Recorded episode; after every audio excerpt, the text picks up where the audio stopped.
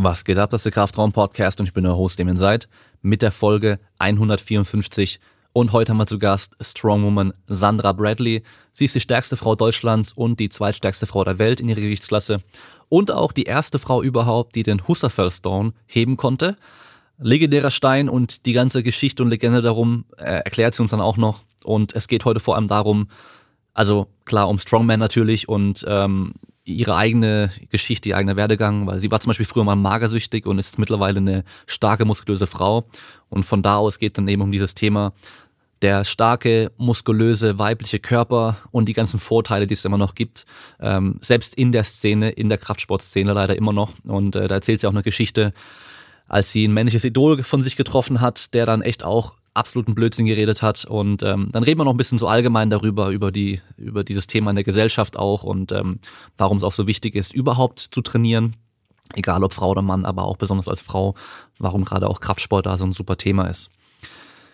Ja, und ich bin die letzten zwei Tage hier in meinem Kraftraum, habe ich mich eingesperrt und Pakete gepackt, weil endlich mein Merchandise da war und ich jetzt äh, 100, ich habe 124 Pakete jetzt schon gepackt und leider kann ich die ganzen, die restlichen, ich glaube elf Pakete sind's noch, kann ich gar nicht packen, weil ich zu wenige Kartons da hab, weil äh, als ich alles bestellt hatte, waren noch nicht so viele Bestellungen drin und ich habe nicht damit gerechnet, dass noch so viele reinkommen.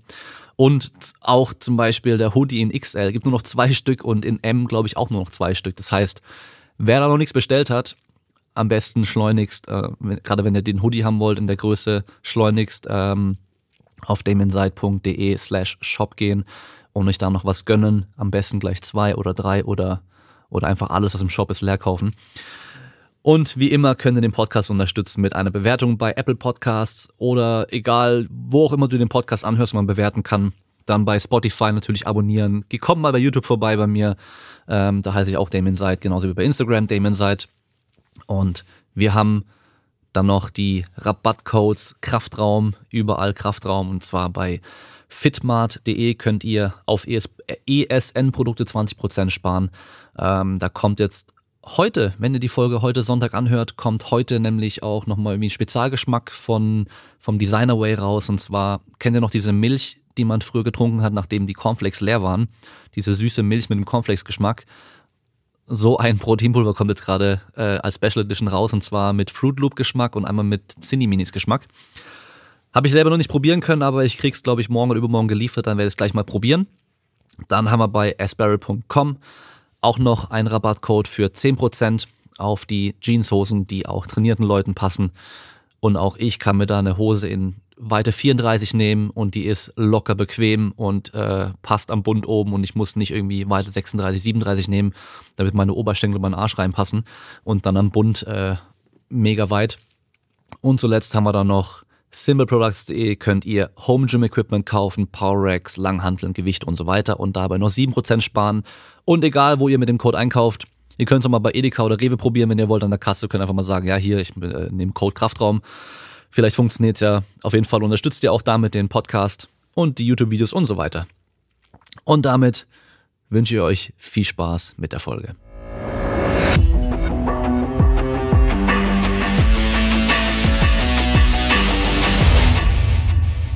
Ich mache Strong Man, aber bin ja. eine Strong Woman. Richtig. Das ist auch, ist doch auch eigentlich ein bisschen komisch, oder mit dem Namen?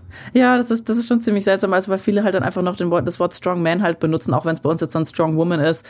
Äh, die meisten kennen halt den Sport Strong Man. Es wäre schon cool, wenn man Strong Woman benutzt, aber ich, also ich bin jetzt auch niemand, ich bin jetzt auch keine Zielgruppe, die sich dann da super so, oh, aber hier, wir Frauen werden hier ausgeschlossen, sondern ja, mein Gott, ist halt jetzt, es war halt ja. halt mal falsch. Hm.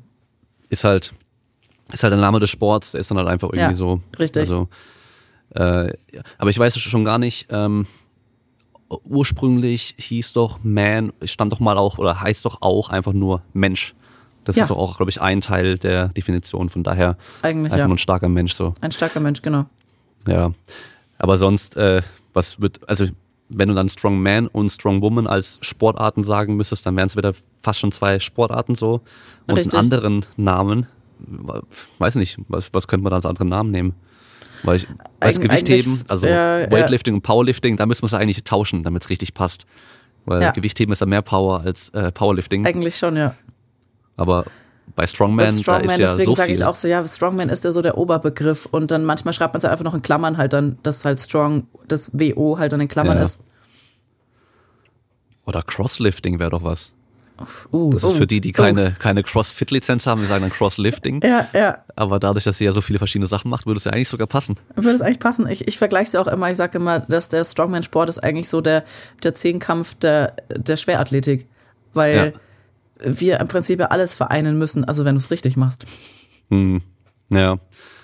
Ja, aber viele, viele sehen ja dann vielleicht irgendwie nur so die, die Arnold Classic ist ja, glaube ich, so mit der schwerste Event. Also so das schwerste Ja. Event, wo Hauptsache irgendwie ultra schwerer Frame Carry oder Yoke oder Deadlift Richtig. und Ja. sonst irgendwas. Aber dann gibt's auch andere, da geht's halt darum, irgendwie schnell zu sein, Ausdauer noch Ja. zu haben oder auch krass werfen zu können und so.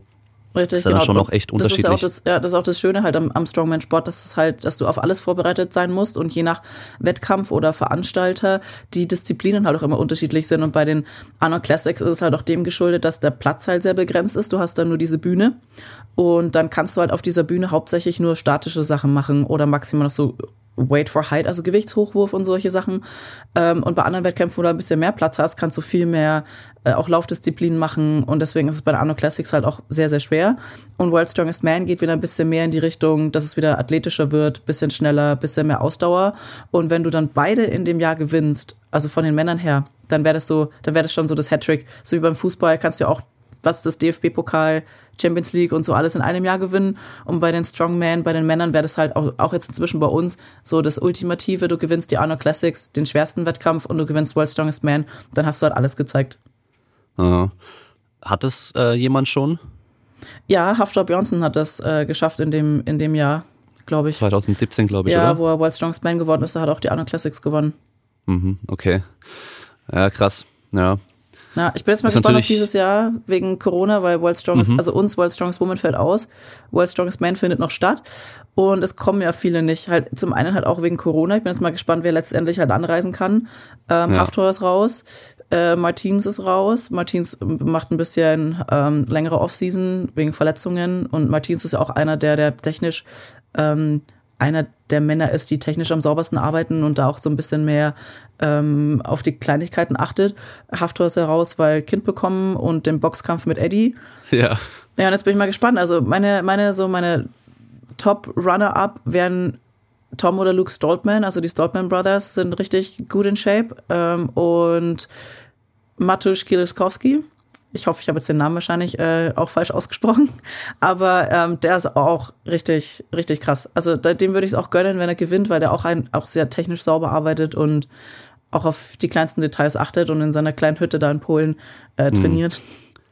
Brian Shaw kommt ja auch, soweit ich weiß.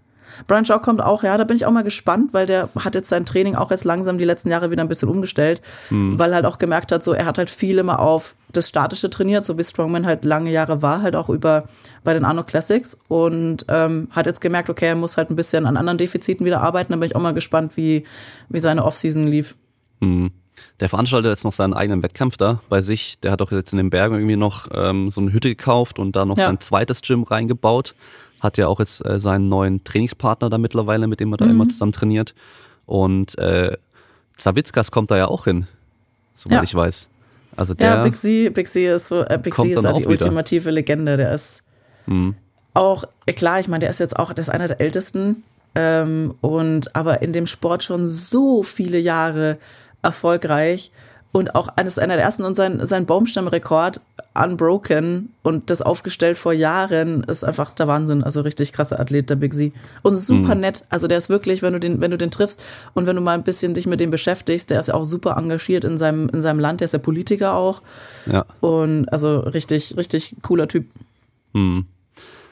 Ja, das äh, wird spannend, äh, wie, Ja. wie gut der noch zurückkommt so. Also, Ja, bin ich, bin ich auch mal richtig gespannt, ey. Weil ich kann mir vorstellen, jemand, der so lange an der Spitze war, der hat eigentlich auch keinen Bock zurückzukommen, nur um zurückzukommen, sondern der will dann schon auch fit sein und was, was leisten Ja. können so. Ja, aber bei Also von sie siehst du halt auch, dass, dass er dabei ist wegen der Liebe zum Sport und nicht, weil er irgendwie nur auf, auf klar ist, jeder, jeder von uns ist auch auf, auf einen Titel aus, jeder möchte von uns gewinnen bei einem Wettkampf, weil warum macht man denn mit? Aber der ist halt auch wirklich dabei, weil er den Sport halt auch liebt, schon seit Jahrzehnten. Ja. Der, der war ja auch echt ultra lang an der Spitze so und richtig, Ja. richtig konstant vor allem auch so. Ja. Und ich glaube, also vor ihm, Pujanowski war ja auch, glaube ich, fünffacher World Strongest Man. Und der war ja dann auch immer Marisch oder vier, vier oder fünf, ja. Den, ja, zu Ja. dem habe ich auch eine Geschichte, ey. Okay, Keine, Ja, keine nette Geschichte. okay, ja. Ja, Ja, ich glaube, der ist ja, glaube ich, kein Politiker, sondern der hat das dann irgendwie noch MMA so ein bisschen ja und, und irgendwie so ins Showboxen. Den, und den, Zeug den und so habe gemacht. ich mal persönlich getroffen äh, bei einem Quali-Wettkampf in Polen, weil da habe ich mich für Mhm. die Arnold Classics in Ohio 2018 qualifiziert. Das war 2017. Da war er Wettkampfrichter und es war für mich halt auch so, ja, es war so ein Punkt, so Never Meet Your Idols. Ich war super äh, begeistert, so, boah, Pujanowski, krass, Mann, endlich mal getroffen. Ähm, und war, war auch ganz cool, aber äh, hinterher hat er wieder ein paar Mal so Nachrichten geschrieben, wo er dann irgendwie negativ auf, und da sind wir dann wieder so Frauen im Kraftsport, wie die gesehen werden, halt negativ auf Bilder reagiert hat und dann auch die gleichen Kommentare geschrieben hat, die anderen kommentieren so, oh, du siehst ja aus wie ein Mann, oh, das ist ja ekelhaft. Und ich denke so, ja, und das wie, und das von dir, von Pujanowski, das war schon, ja. hat mich, hat mich schon ein bisschen schockiert. Ja, das, ich, ich, ich finde, man kann das immer so ein bisschen, bisschen entschuldigen, wenn Leute mit irgendwie einem Sport oder auch mit, mit einem Körperbild irgendwie überhaupt gar nichts zu tun haben. Dann sieht das am Anfang immer erstmal irgendwie komisch oder anders aus so. Also Ja. auch wenn du noch nie Ronnie Coleman Bodybuilding gesehen hast, so weißt du. Und Leute, die so mit sowas nichts am Hut haben, die sehen das dann und denken, boah, ist das eklig so. Ja, und ja, dann, von, von, von einem der Größen der Genau. Sportart so einen Kommentar zu bekommen, fand ich Ja. schon hart irgendwie. das ist schon dann auf jeden Fall so ein bisschen seltsam so. Ja, aber gut, ähm, so, so Leute gibt's es, glaube ich, einfach überall und Ja, leider. Äh, deswegen Man Meet Your Idols ist oftmals treffend. Ja. Aber gut, dann äh, jetzt ist ja diese Corona-Geschichte, sollte man glaube ich auch noch kurz ansprechen, weil Mhm. Strongman ist schon ein Sport, kann mir vorstellen, da ist es schwer, ganz alleine zu trainieren. Also in der Offseason ist natürlich einfach stark werden, da kannst du ganz normal im, im, im Kraftraum irgendwo trainieren, ist ja kein Problem, aber wenn es um die ganzen Eventgeschichten geht, also ich habe es ja vorhin schon gesagt, äh, Brian Shaw hat sich jetzt einen festen neuen Trainingspartner gesucht, der dann mit ihm wirklich jede Einheit macht, ihn unterstützt und sei es nur beim Atlas Stone über den Yoke irgendwie drüber werfen, dass der den hinten auffängt und dann zurückrollt, so, dass der halt nicht irgendwo hinrollt, damit er da schneller arbeiten kann. Ähm, ist natürlich schon gut, wenn man da Unterstützung hat. Wie war das jetzt bei dir, die ganze Phase mit dem Lockdown und so? Hattest du Möglichkeiten, weiter zu trainieren? Ja, also ich habe ich hab in meinem Keller so ein bisschen weiter trainiert. Ich muss aber auch sagen, während der Offseason ähm, fasse ich grundsätzlich eigentlich kein Strongman-Implement an, sondern in der Offseason geht es bei mir wirklich nur um Defizite ausgleichen. Also wir haben jetzt seit, seit letztem Jahr World Strongest Woman, haben wir total viel an meinem Jerk gearbeitet. In meinem Keller war leider meine Decke zu niedrig, also da war es dann nur so stabil. Ich habe eigentlich fast so die, den kompletten Winter nur mit einer 16 und einer 24 Kilo Kettlebell ähm, gearbeitet, Z-Presses gemacht, äh, unilaterale Sachen, also alles, was du dir so vorstellen kannst an so, was man so sagt, so Correctives Exercises ähm, und halt wirklich nur so auf die Basics konzentriert. Und das mache ich auch grundsätzlich in der Off-Season, fasse ich eigentlich auch kein Strongman-Implement mehr an, weil ich da nicht mehr so viel an der Technik arbeiten muss in der Off-Season, sondern da schaue ich halt, dass ich dann irgendwelche anderen Defizite ausgleiche und dann die Strongman-Implemente kommen dann erst wieder, wenn es dann wieder Richtung Wettkampfsaison äh, losgeht, bringe ich die dann wieder in Training mit rein. Aber ja, Trainingspartner an sich ist nicht schlecht, jetzt zum Beispiel so bei Atlassteinen, wo du halt einfach am besten eine Hilfe brauchst. Jemand, wie du schon sagst, der den Atlasstein zurückrollt. Aber hatte ich ähm, noch nie wirklich. Also ich habe schon immer so mich alleine auf alles vorbereiten müssen, weil ich auch so hier die Einzige bin, die das halt macht. Äh, mein Freund unterstützt mich natürlich, der hilft mir dann auch so beim Aufbauen, beim Abbauen und eben mit dem Stein. Ähm, man trifft sich manchmal so äh, zu einem Strongman Saturday mit anderen Leuten ähm, irgendwo in einem anderen Gym. Ähm, aber da muss ich halt auch sagen, so genauso wie beim Powerlifting Vorbereitungsplan, das geht halt dann nicht mehr. Also das, ich kann dann nicht an einem Strongman Saturday dann mit einem anderen da so ein Max-Out machen, äh, weil es einfach nicht in den Trainingsplan und in meinen Trainingszyklus reinpasst. Hm. Aber dann kann es ja, wenn du kein optimales Gym hast, schon oft sein, dass du zum Wettkampf kommst und äh, ein Event hast, den du gar nicht trainieren konntest vorher. Ja, so war es am Anfang. Ähm, und ich habe halt dann, also ich habe, ich bin dann so all out gegangen, weil ich wollte halt, ich wusste, wo mein Ziel ist und ich habe mir halt dann alle Sachen halt dann selber gekauft. Auch in dem alten Gym, wo ich war, dann ähm, alles dort halt gefragt, ob ich das halt dann unterstellen darf in dem Gym und habe mir eigentlich alle so die ganzen Strongman Implements halt selber äh, zusammengekauft oder dann halt improvisiert. Ähm, so ein paar Sachen, die halt noch fehlen, so ein, so ein Car-Deadlift-Frame, das hat halt natürlich kaum einer. Ähm, aber da trainierst du halt dann ganz normal Kreuzheben, Hexbar, kannst so ein bisschen dir so ein Setup dann im, im Gym basteln. Und das funktioniert schon. Und wenn man ein Ziel hat, dann, ähm, oder für mich war das zumindest so, wenn ich ein Ziel, ein konkretes Ziel habe, dann tue ich auch alles dafür, dass ich das Ziel erreiche. Und dann ist es für mich selbstverständlich, dass ich dann auch mir selber das Equipment irgendwie zusammensuche und kaufe. Mhm. Und ähm, jetzt bin ich in einem neuen Gym und da konnte ich alle meine Equipment-Sachen unterbringen. Der hat auch eine Stone-Loading-Plattform gebaut. Das ist jetzt das erste Mal seit 2013, wo ich angefangen habe im Strongman, dass ich wirklich auch mal anständig Atlassteine trainieren kann. Weil das war halt wirklich so ein Punkt, das konnte ich nie wirklich anständig trainieren. Mhm. Ja. Ich finde es beim Powerlifting, wenn man so auf Social Media schaut, ganz oft so krass, dass Leute so ja, die ändern eine Kleinigkeit oder da ist irgendwie was nur ein kleines bisschen anders und als wäre es eine komplett andere Technik und die, weißt du, so müssen alles von neuem lernen und sowas. Und dann hast du aber halt irgendwie beim Strongman ist, er, ist das Kreuzheben manchmal von einer ganz anderen Höhe, mit ganz anderen Griffen, ganz andere Breite und so weiter. Und da muss halt anpassbar sein. Und so unterschiedlich sind die Sachen meistens auch gar nicht. Also wenn du Hexbar Deadlift gut kannst oder halt, ich weiß nicht, kennst du diese Hammer Strength äh, ja. Deadlift Maschine, ja, die ist genau. glaube ich noch relativ ähnlich so, dann geht der Car Deadlift wahrscheinlich genauso. Also wenn du halt stark Kreuzheben kannst, kannst du eigentlich fast überall und gut Kreuzheben so. Richtig. Und das finde ich auch wieder das Spannende im Strongman, dass halt wirklich du von Veranstaltungsort zu Veranstaltungsort unterschiedliches Equipment hast. Also du kannst nicht immer darauf verlassen, wir haben immer eine Texas Powerbar. Nee, ja. sondern es ist halt mal eine Achse, dann ist es mal eine Deadlift-Stange, dann ist es mal irgendeine total verrostete Billo-Stange. Ähm, dann die Monster Dumbbells ist überall anders. Ähm, klar, international haben wir jetzt schon relativ, in Anführungsstrichen, standardisiertes Equipment, was zumindest von den Abmessungen her ungefähr ähnlich ist. Äh, das ist ein 12 Zoll Baumstamm ist, dann weißt du aber auch nicht, ist es einer von Rogue, ist es einer von, ähm, hier jetzt in Deutschland von PMB, ist es einer von ATX und ähm, allein das macht schon auch einen Unterschied. Hast du Nurling an den Griffen, ist es irgendwie glatt außenrum und es sind alles so Kleinigkeiten, die man halt dann am Wettkampftag halt beachten muss und auf die man sich einstellen muss und auch kurzfristig einstellen muss. Und ähm, zum Beispiel, wie du das jetzt das Kreuzheben angesprochen hast, von Erhöhung äh, mit einem Kreuzhebegestell, meist sind die Griffe breiter. Und wenn du da die Grundsätze der Biomechanik und der Physik verstehst, dann kannst du dich auch kurzfristig auf ein anderes äh, Equipment umstellen, weil du musst nur wissen, wie der effizienteste Zugweg ist. Und dann muss ich halt meine Technik demnach anpassen. Und da muss man sich aber halt auch in dem Bereich dann damit beschäftigen. Wenn man halt, ja. wenn man halt das Ziel hat, die Spitze zu sein, dann musst du halt ins Detail gehen und dich auch mit Physik und Biomechanik und äh, den Kleinigkeiten halt beschäftigen.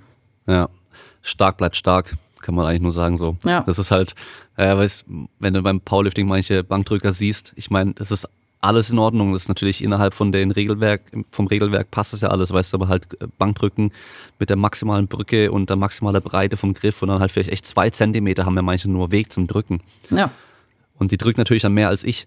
Ja, ist halt so, aber ich drücke halt auch noch wahrscheinlich irgendwie mehr als einen halben Meter oder sowas, aber ähm, wenn du halt dann guckst, was sie dann vielleicht ja, über Kopf drücken können oder so. Das ist halt dann, dann merkst du halt den riesen Unterschied, dass halt dann so viel nur noch Technik ist und einfach nicht mehr wirklich auch Kraft so. Und wenn ja. du halt einfach stark bist, dann geht halt überall viel. Richtig. Und das ist auch wieder eben das Schöne beim Strongman, dass wir halt auch nicht nur drei Disziplinen haben an einem Wettkampf, sondern halt vier bis sechs, manchmal sogar sieben Disziplinen. Und da trennt sich halt dann die Spreu vom Weizen, weil du bist halt nicht der Beste am Ende, wenn du halt eben statisch stark bist in einem Event. Du kannst der krasseste Drücker sein, du kannst der krasseste Kreuzheber sein. Aber wenn du halt dann technisch einfach versagst bei einem Event auf Raps, weil du nicht effizient arbeitest oder äh, bei einem Loading-Event einfach zu langsam bist und dir die Puste ausgeht, dann bist du am Ende halt auch nicht der Beste. Dann kannst du zwar sagen, du bist ein statisches Monster, aber damit gewinnst du doch keinen Blumentopf, außer halt bei einem statischen Wettkampf dann. Da kannst mhm. du dir die ganzen statischen Wettkämpfe raussuchen, aber dort, wo halt irgendwie mehr verlangt wird, ja, da geht man halt dann unter. Deswegen, man muss halt überall wie im Prinzip, das wollen immer die wenigsten hören, aber wie CrossFit der Schwerathletik. Oder ich sage immer, es ist so der Zehnkampf der Schwerathletik, weil du musst halt statisch stark sein, ähm, vom Boden über Kopf. Du musst, ähm, du musst athletisch sein, du brauchst Ausdauer, du brauchst Explosivkraft und das musst du alles an dem Tag auf einen Punkt bringen ähm, und das halt über sechs, sieben Events. Hm, ja. ja, wahrscheinlich passt wirklich CrossFit äh, der Schwertathletik eigentlich sogar besser, weil du halt da auch nicht immer weißt, was dann kommt. So der Zehnkampf der Leichtathletik, da weißt du ja immer genau, welche Disziplinen kommen, welche Reihenfolge, an welchem Tag und so weiter. Und beim CrossFit ist halt auch einfach, ja, ich sag mal random in Anführungszeichen. Du mhm, kannst ja. dich halt nicht optimal darauf vorbereiten. Du weißt halt nicht wirklich, was kommt oder es wird nur kurzfristig vorher auch angekündigt. Ja. Äh, beim, beim Strongman. Ja, also ähm, zwischen, zwischen sechs bis zwölf Wochen vorher werden immer die Events bekannt, je nachdem mh. vom Veranstalter her, aber so sechs bis zwölf Wochen vorher. Ja, und das ist ja dann gerade vielleicht eine komplette Vorbereitung, so eine, eine Vorbereitungsperiode oder halt sogar echt noch weniger Zeit. Und äh, ja, ich habe jetzt erst wieder bei Brian Shaw ein Video gesehen, dass er halt spekuliert, was so dran kommt. So die, man denkt sich ja immer so, ja, es kommt bestimmt irgendwie sowas dran, es kommt sowas dran, aber wie das dann genau aussieht, weiß man dann trotzdem nicht. Nee. Also be bestimmt kommen Atlassteine dran, aber was halt, ist halt die Frage. Kommt es dann irgendwie auf Schnelligkeit drauf an, irgendwie viele nacheinander oder halt irgendwie maximal schwer oder sonst irgendwas, das ist dann schon immer schwierig abzuwägen. Ja, man kann dann immer so ein bisschen spekulieren, was war letztes Jahr dran, was war das Jahr davor dran, dass die dann halt immer so ein bisschen abwechseln. Ähm, kann man aber auch nie hundertprozentig sagen. Also jetzt zum Beispiel bei uns fällt jetzt dieses Jahr leider aus. Ähm, wir hatten letztes Jahr dann, ähm, hatten wir Achse über Kopf vor Raps. Das Jahr davor hatten wir ein Overhead Medley. Okay, was könnte jetzt dieses Jahr drankommen? Dann könnte vielleicht wieder Monster Dumble drankommen. Aber das weiß halt auch nie hundertprozentig. Es kommt halt wirklich auch mal drauf an, was hat der Veranstalter für Equipment. Ähm, und dann bei vielen Startern, bei uns ist es ja auch so, wir haben ja dann meistens mehrere Lanes nebeneinander. Ähm, das halt vier Lanes, das heißt, du brauchst halt Equipment für vier Lanes was verschafft es der Veranstalter halt so viel Equipment, dass es halt auch gleich ist, halt herzubekommen. Ähm, und das ist halt wirklich dann immer, bis es dann bekannt gegeben wird, immer nur Spekulation. Deswegen ist es halt auch wichtig, in der Offseason an der Basis zu arbeiten und nicht immer nur spezifisch. Klar, man muss, äh, bis man mal an einen Punkt gekommen ist, dass man technisch effizient mit einem Strongman-Implement ist, muss man das natürlich auch trainieren. Aber dann in der Offseason ist es halt wichtig, an der Basis zu arbeiten, an meiner Grundkraft, an der Ausdauer, an meinen unilateralen Sachen, an der Core-Stabi, ähm, Verletzungen, egal wo ich jetzt Probleme habe, vielleicht äh, an meiner Schulter, dass ich da wieder ein bisschen an Scap, Depression und Retraction arbeite, BWS, Mobi, äh, meine LWS wieder ein bisschen mehr stabil bekomme und so. Das sind halt die wichtigen Sachen, dass ich dann wieder in die Wettkampfvorbereitung starten kann, weil das ganze Jahr über schwer an den Strongman Implements zu trainieren, das hält man eine Weile durch, aber dann trifft man halt irgendwann einen Punkt, wo es nicht mehr geht. Ja, das ist das, glaube ich, und zwar, dass du dann schnell mal äh, hier Wehwehchen, da Wehwehchen und immer mehr und ja. immer mehr und dieses ganze Basic-Training, da fühlt man sich auch einfach gut. Und ja. das habe ich selber auch schon oft gesagt, so ich fühle mich so in der Offseason immer total geil, wenn ich einfach so mehr so am Pumpen bin und sowas. Ja. Und dann und dann kommt so diese Vorbereitungszeit und dann kommt wirklich kurz vorm Wettkampf beim Powerlifting dann bei mir und dann, dann fängt halt an, hier was zu zwicken und da tut was weh und so. Und dann, oh, dann denke ich mir, freue ich mich immer schon drauf, wenn der Wettkampf vorbei ist und ich wieder einfach so allgemeiner trainieren kann, mich wieder einfach geil fühle dabei so. Ja. Und ich habe halt früher habe ich den Fehler gemacht, da habe ich versucht immer so voll Powerlifting spezifisch zu trainieren, habe mich halt eigentlich habe immer irgendwo irgendwo Schmerzen gehabt, immer Kacke gefühlt und kam aber auch nicht so weit voran. Und seit ich halt echt so voll Basic trainiere und dann nur gezielt vom Wettkampf dann mal hier und da wieder spezieller trainiere, habe ich mich auch viel besser weiterentwickelt so. Also das ist echt ja. gut fühlen, macht super viel aus. Richtig. Ähm, Auf jeden Fall. Zu den Events, meinst du, dass mittlerweile äh, bei den großen Events auch äh, darauf geachtet wird, welche, welche Disziplinen besonders gut aussehen und medienwirksam sind? Weil ich glaube, World Strongest Man ist ja mittlerweile auch auf ESPN und ja. äh, die Arnold Classic und so wird ja dann auch über Rogue im Internet ähm, gestreamt und sowas. Äh, dann hat man dann auch so ein paar Charaktere, die man halt dann auch kennt. Also Haftor ja. Björnsson, The Mountain kennt halt echt fast jeder. Also Haftor Björnsson wahrscheinlich nicht, aber The Mountain von Game of Thrones, das kennt dann, das kennen sehr, sehr viele Menschen. Und dass der ja, irgendwie sowas macht, wissen die auch. Ja, ist so der Go-To, den man immer so den Leuten so erklärt, so, ja, der Mountain von Game of Thrones, der macht äh, Strongman. Ah, okay, ja. Ja, genau. Dann Eddie Hall ist mittlerweile auch, glaube ich, bei vielen so ein Begriff, weil ja, einfach. doch, jetzt auch mit dem 500 äh, Kilo Deadlift kennen den jetzt viele, ja. Genau, und auch diese, dieses Battle jetzt mit, mit Haftor und so, und weil er halt sich selber auch sehr viel vermarktet so. Also durch YouTube und den ganzen Kram hm. und The Beast und er nennt sich überall The World Strongest Man die ganze Zeit, er steht überall ja, mit dabei klar. immer so. Gut, er war's, also kann, ja. er, kann er schon sagen. Und äh, ich glaube auch in den USA ist Brian Shaw mittlerweile immer mehr so ein Begriff. Und äh, ja, ich glaube, da ist auch Rogue auch so ein bisschen so ein Teil, Teil davon, weil die halt auch auf YouTube da auch echt viele, viele Sachen auch machen, auch was eben die Arnold Classics angeht. Aber deswegen gucken die wahrscheinlich halt schon auch, okay, was, was sieht einfach auch gut aus, was ist beeindruckend und womit können die Leute auch was anfangen, so. Na klar. Es kommt auch aus diesen Oldschool-Strongman-Zeiten, da wenn man das mal die ganz alten World Strongest Men anschaut, ist das auch super lustig, teilweise, was da für Events dabei waren. Ähm, so die ganz, ganz alten mit Sackhüpfen. Sumo-Ringen. Sumo-Ringen, Sackhüpfen. Armwrestling, ja, ja. Und Armwrestling, also total verrückte Events auch.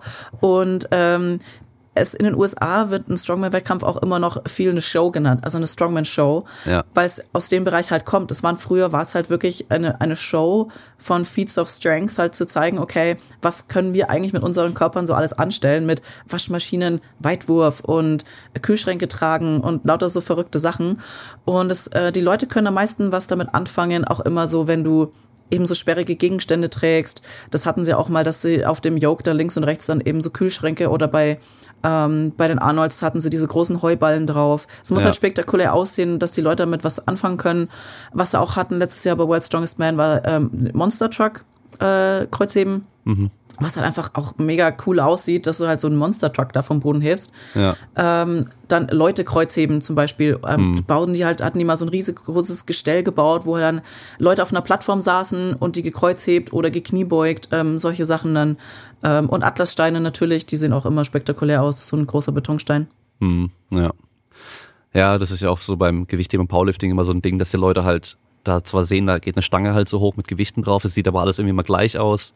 Äh, Gerade beim Powerlifting mit den dünnen Scheiben, so dann, ähm, ja, ob dann 200 oder 300 drauf sind, damit können die kein, kaum was anfangen. Aber so eine Waschmaschine hat jeder schon mal beim Umzug irgendwie versucht so anzuheben oder halt getragen und sowas. Boah, die ist schon schwer und so. Und der wirft die halt durch die Gegend. Ja, der ist schon stark so. Das Ja. ist, da kann halt äh, jedermann ein bisschen mehr mit, mit anfangen wahrscheinlich so. Aber ja, das, diese alten Strongmans war ja, glaube ich, so 80er dann, äh, wo dann auch so Bill Kasmeier und so mit dabei waren und Mhm. Na, genau. ganz ursprünglich auch Lou Ferrigno und äh, ich glaube Arnold hat nie mitgemacht, aber Ja, Frank und, Colombo, äh, glaube ich, war ja, mit genau, dabei. Colombo. Dann damals auch dann äh, Isländer, den kennen auch viele, den Jan Paul Sigmassen. Genau. Der war dann geschrien, ja, der mit dem, der auch dem, mit dem Spruch so, if you can't do deadlift, then there's no reason to be alive. Das kommt ja auch von dem. Ja. Genau, da gibt's schon. Das war, das war auf jeden Fall auch cool anzuschauen. Und äh, die haben halt echt auch Sumo-Ring gemacht und sowas. Total geil. Ja. Und halt Armwrestling. Und der, da sagt man ja, dass Bill Kasmeier war ja da irgendwann einfach so krass und so stark und so weit allen voraus, dass der einfach gar nicht mehr eingeladen wurde und nicht mehr mitmachen Ja. durfte. Du musst dir mal anschauen, der hat jetzt auch immer noch Riesenarme Ja. und Riesenunterarme. Also der ist immer noch riesig. Hat er nicht sogar letztes Jahr auch bei dem ähm, dieser, dieses Event, wo du links und rechts diese Stämme halten musst mit dem Griff, sogar auch kurz Hercules gehalten? Hold? Genau, gegen den Kann Mark sein, Felix. aber das, ja, aber kann sein, aber das habe ich verpasst, das weiß ich nicht genau, weil ich halt, ich kann mich daran erinnern, dass Mark Felix, aber Mark Felix ist halt sein Event, weil ich weiß nicht, ob du schon mal die Hände von Mark Felix gesehen hast. ja, ja. Mark Felix hat einfach riesengroße Tellerhände. Die Ja. haben dann auch immer bei den ähm, Official Strongman-Wettkämpfen in England, haben sie dann mal für die Zuschauer, also dieses, das Heftchen, ähm, was dann auf jedem Sitz lag, haben sie mal die Handgröße von Mark Felix ab, abgebildet, Ja. dass die Leute halt ihre eigene Hand auf die Hand von Mark Felix halt mal legen können und die, der hat riesengroße Hände. Aber auch super lieber Kerl, der Mark und super nett und Ich habe nur mal ein Captain of Crush Video gesehen, wo er halt auch den 3.5 oder irgendwie sowas, also so, ein- so einen Handgripper, so einen ganz schweren zumacht. Und er Ja. halt auch sagt, weil seine Hände so groß sind, kriegt er die gar nicht komplett geschlossen, weil Ja. er schließt zwar seine Hand komplett, aber die Gripper sind halt noch nicht ganz zusammen. Und ich habe auch große Hände und die haben es, glaube ich, da auch gemessen. Also er hat schon noch größere Hände als ich. Aber ich habe bei den Grippern nämlich auch Probleme, dass ich da diese letzten zwei Millimeter, da kann ich kaum noch zumachen, weil halt meine Hände einfach auch schon die Hand zu groß sind. ist, ja. Ja. Das ist natürlich auch so ein Ding. Das ist ein Vorteil für zum Beispiel so Excel-Zeug, wo du halt dann Mhm. ohne Zughilfen heben musst, weil du halt einfach besser umgreifen kannst. Ähm, ich mache auch immer wieder mal Witze, dass ich fast schon bei einer 5 cm Excel noch Hookrippen kann. Echt? Mit den langen Krass. Fingern. Also ich komme, ich, also richtig guten Hookrip auf jeden Fall nicht, aber ich kann da auf jeden Fall so ein bisschen drüber gehen und so. Ähm, und da hast du natürlich äh, teilweise schon auch Nachteile. Andererseits hast du auch wieder Vorteile, wenn du ein bisschen kleiner bist und je nachdem, was für ein Event du hast und so. Ja. Ähm, das ist natürlich so ein, ähm, dadurch, dass du so viele verschiedene Events hast, auch so ein Sport, wo dann theoretisch schon auch verschiedene Körpertypen mitmachen können. Aber jetzt bei den Männern zum Beispiel, mittlerweile siehst du ja, wahrscheinlich entwickelt sich auch durch die Teilnehmer so ein bisschen, durch die Top-Leute in die Richtung. Aber die sind einfach alle riesig. Also die, das sind so Ja. viele, ja zwei Meter und über zwei Meter. Also da der, wie heißt der jüngere Stoltman-Bruder? Der, der Tom, glaube ich. Ist es der jüngere? Tom und Luke, ja. Tom ist der größere, ja. Also der ist es der jüngere, aber der ist größer. Der ist, Der ich, jüngere, aber das ist der größere, zwei ja. Meter, zwei Meter eins, äh, Hafter Ja. Björnsson auch zwei sieben, Brian Shaw, glaube ich, zwei vier oder sowas. Ja, aber dann schau Martins Lisis an. Martins ist ja, Ja. in Anführungsstrichen klein. Der ist ja äh, kleiner. Ich weiß, ich müsste jetzt lügen, auch so um die 1,90. ja. Eddie Hall ist auch klein mit 1,90. Ja. das ist total, total krass. Ja. Aber äh, da gibt's schon einen Unterschied bei den, zu den Frauen, oder? Bei den Frauen, weil du bist, glaube ich, 1,70. Genau, 1 1,69, 1,70 ungefähr. Ja, das ist Ähm, ja normal genau. groß. Oder also Richtig. schon no, im normal großen Bereich, sag ich mal. Ja, ähm, wir haben schon auch Unterschiede. Ich meine, bei den Männern gibt es ja auch Gewichtsklassen. Jetzt ultimativ, jetzt die World's Strongest Man Teilnehmer, da ist es dann egal, wie groß und wie schwer du bist. Ähm, was ich halt auch immer eben cool fand, dass Martins aber auch äh, gewonnen hat, weil Martins halt einer der in Anführungsstrichen kleineren ist und leichteren und halt keine 200 Kilo wiegt, sondern ich glaube nur 160, um die 160 hatte. Ähm, aber es gibt auch Gewichtsklassen bei den Männern. Wir haben eine 105er Klasse, wir haben eine 90 Kilo Klasse und eine 80 Kilo Klasse. Und da ist halt World Strongest Man immer bei den Official Strongman Games, die jetzt ausfallen. Und da ist dann auch World Strongest Woman dabei. Also wir haben World Strongest Woman alle Gewichtsklassen und die Männer alle anderen Gewichtsklassen, außer die Schwergewichte, weil die natürlich ihre eigene Show haben mit, der, mit den Fernsehrechten. Und da haben wir bis 64 Kilo, bis 82, da bin ich drin. Und dann alles über 82. Und da hast du dann auch schon Frauen dabei, die, die größer sind, bei über 82 äh, Kilo. Da sind dann auch teilweise Mädels dabei. Da haben wir jetzt eine Profi-Bodybuilderin, die jetzt mal mitgemacht hat letztes Jahr. Die war, glaube ich, so, die ist auch fast 1,90, die ist so 1,88 oder 1,87. Ähm, die kann natürlich, also das geht natürlich nicht, die kann keine 82 Kilo Gewichtsklasse starten.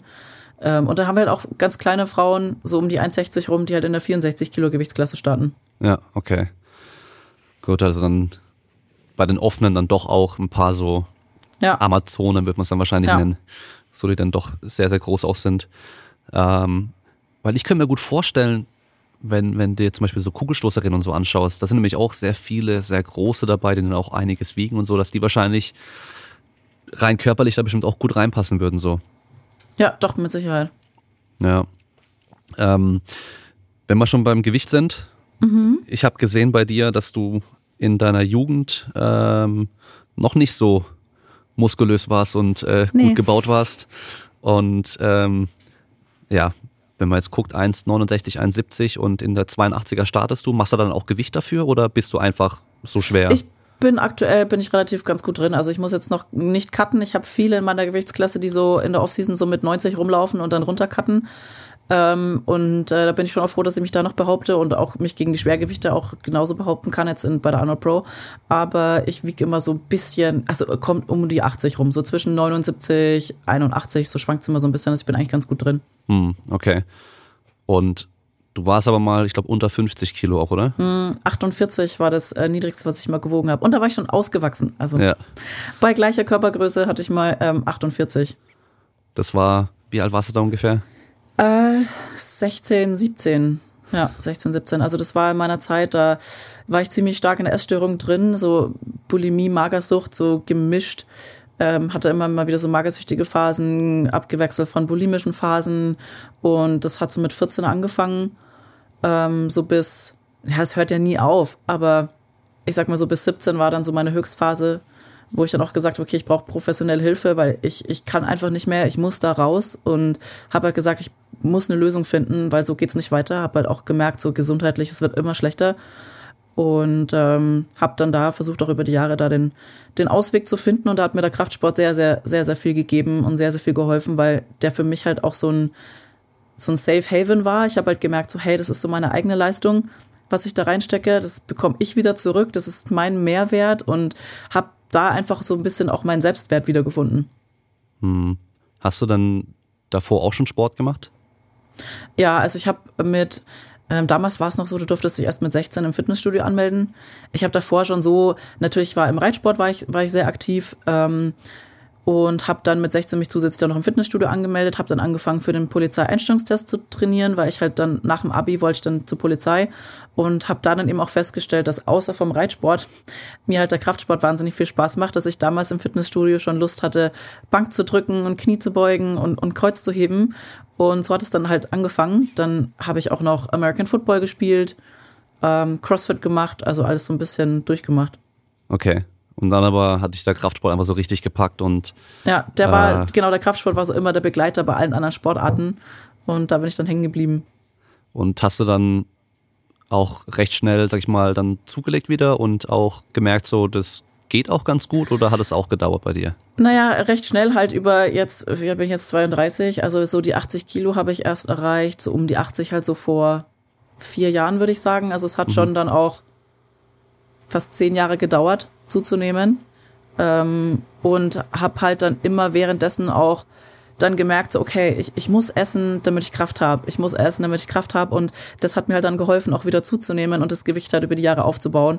Und es ging halt nicht wirklich schnell, sondern halt jetzt wirklich über die letzten, ja, 10, 12, 10, 12 Jahre, dass ich halt das Gewicht wieder aufgebaut habe. Hm.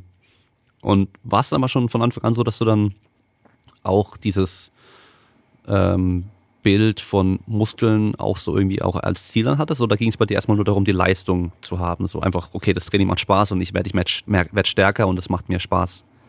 Also die Kraft stand bei mir eigentlich schon immer im Vordergrund. Bodybuilding war nie so für mich das Thema, weil ich auch wusste, ähm, dass um halt die Muskeln also richtig krass zu sehen, dass es halt ein ziemlich niedriger Körperfettanteil war und ich da schon auch immer Angst davor hatte. Also auch bis heute habe ich immer noch Probleme, so mein, mein Essen zu tracken immer mal wieder habe ich Phasen, wo es ganz gut läuft und Phasen, wo es halt nicht gut läuft. Und wenn ich merke, so ich bin vom Kopf einfach nicht da, dann tracke ich auch mein Essen nicht. Ähm, ich weiß inzwischen ungefähr halt, was ich essen muss, damit ich auf meine Makros komme. Ähm, aber ich, ich track's halt nicht einfach wegen meiner Mental Health, weil ich dann sage, okay, das, da würde ich mich dann zu krass drin rein verfuchsen. Und Muskeln war schon auch immer so mein Ziel, weil ich es einfach ästhetisch fand, schon immer. Ähm, aber die Kraft stand bei mir immer im Vordergrund und dafür habe ich dann auch geessen, gegessen. Also da habe ich dann schon auch darauf geachtet, dass ich jetzt nicht vom Körperfettanteil super runterkomme, sondern ähm, dass ich halt esse, um meine Leistung halt zu supporten. Hm, ja.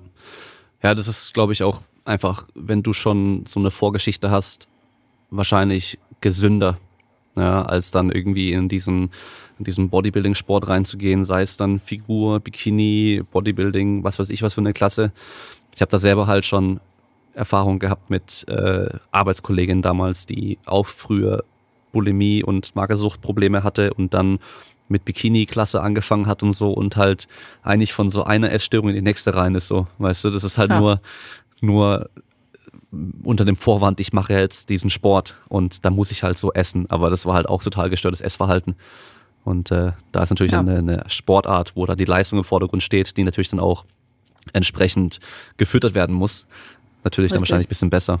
Ja, und bei uns ist es halt dann auch, ich, ich habe damals auch überlegt, ach, soll ich mal Bodybuilding machen, weil das von mir aber dann auch wirklich subjektiv so war, weil ich dann das Gefühl hatte, okay, ich muss mich da auf diese Bühne stellen, damit mal jemand mir so das Siegel geben kann, ja, du siehst gut aus. Ich so, ja, aber das ist nicht, nee, ähm, das ist auch so subjektiv. Und du kannst ja dann am Ende, ist, heißt es ja nicht, weil ich jetzt die Bodybuilding-Show gewonnen habe, dass ich was wert bin oder dass ich gut aussehe, sondern das sind ja ganz andere Kriterien. Und ich habe das Gefühl, dass viele Mädels das halt machen, um diesen, um dieses Zertifikat zu bekommen. Ja, ich bin was wert, ich sehe gut aus, ich habe jetzt diese Bodybuilding-Show gewonnen, aber es wird auf ganz andere Sachen geachtet. Und bei uns ist es zweifelsohne, du hebst das Gewicht, du hebst es nicht. Wenn dann jemand halt drei Kilo mehr gehoben hat, dann hat er drei Kilo mehr gehoben. Und beim Bodybuilding-Wettkampf ich bin froh, dass ich es nicht gemacht habe, weil du weißt am Ende trotzdem nie so hundertprozentig, ja, aber wieso bin ich jetzt irgendwie nur Dritte? Klar, du bekommst dann hinterher oftmals dann noch so dein, dein Scoresheet und dann heißt ja, dann, keine Ahnung, rechter Rückenstrecker ist kleiner als dein linker, die Symmetrie war nicht so richtig da. Aber es ist auch nichts so richtig Greifbares, weil es halt oftmals auch so was Subjektives ist. Vor allen Dingen bei Bikini, wo halt eben dann auch die Muskelmasse noch nicht so ausgeprägt ist wie in anderen Klassen. Ja, was willst du da bewerten? Hm, es ist halt irgendwie schwierig. Ja, ja, das ist auch mein Problem im Bodybuilding und warum ich dann auch sage, es ist an sich kein richtiger Sport, weil der Wettkampf am Schluss ist halt kein sportlicher Wettkampf. Man benutzt zwar sportliche Aktivität oder Sport an sich, um halt dann sich vorzubereiten, aber am Schluss ist es halt dann ein Vergleich von irgendwelchen Kriterien, die einfach irgendwie bewertet werden von den Leuten. Also da gibt's ja auch keinen, ja. also es gibt ja keine festen Vorgaben. Also selbst im Touren haben wir ja auch irgendwie subjektive und objektive Kriterien. Und selbst das Subjektive ist halt trotzdem irgendwie klassifiziert. Ja, also wenn du halt dann den Schritt nach hinten machst, dann ist es halt ein halber Punkt oder sowas. Und ähm, ja. das ist halt für mich so der Unterschied. Ja. Nix, ich mein, also ja. soll nicht heißen, Bodybuilding ist blöd oder sonst irgendwas. Kann jeder machen, was er möchte. Aber es ist für mich einfach kein Sport ich finde, ich finde, der, der Sport an sich ist ein Sport, aber die Art und Weise, wie die Wettkämpfe hier auch so also im Lokalen bewertet werden, finde ich, wie du schon sagst, ist für mich persönlich auch halt kritisch zu betrachten. Und im internationalen Bereich, wenn du anschaust, so halt die Profi-Bodybuilder, Mr. Olympia, da ist ja dann auch total viel politisch. Ähm, ja. oder, oder auch bei uns bei den Profi-Bodybuildern. Ja, da gewinnt halt dann kein Markus Rühl, sondern da gewinnt halt dann XY wegen den Sponsoren oder den Vorbereitern und sonst irgendwas. Und das ist halt auch so für die Athleten halt ziemlich dann scheiße, weil du hast alles gegeben, du hast dein ganzes Leben ist darauf ausgerichtet und das ist ja bei den Bodybuildern teilweise noch extremer als bei uns. Da ist ja dann, weil da kommt ja das krasse Essen dann noch dazu und das muss alles minütlich halt darauf abgestimmt sein. Du gibst dein ganzes Leben dafür, dass dafür, dass dann am Ende jemand subjektiv über dich beurteilt und eventuell die Politik entscheidet. Hm. Ja, ja, das ist schon, schon immer schwierig so. Und äh, ich, ich kann diese Faszination auf jeden Fall voll verstehen.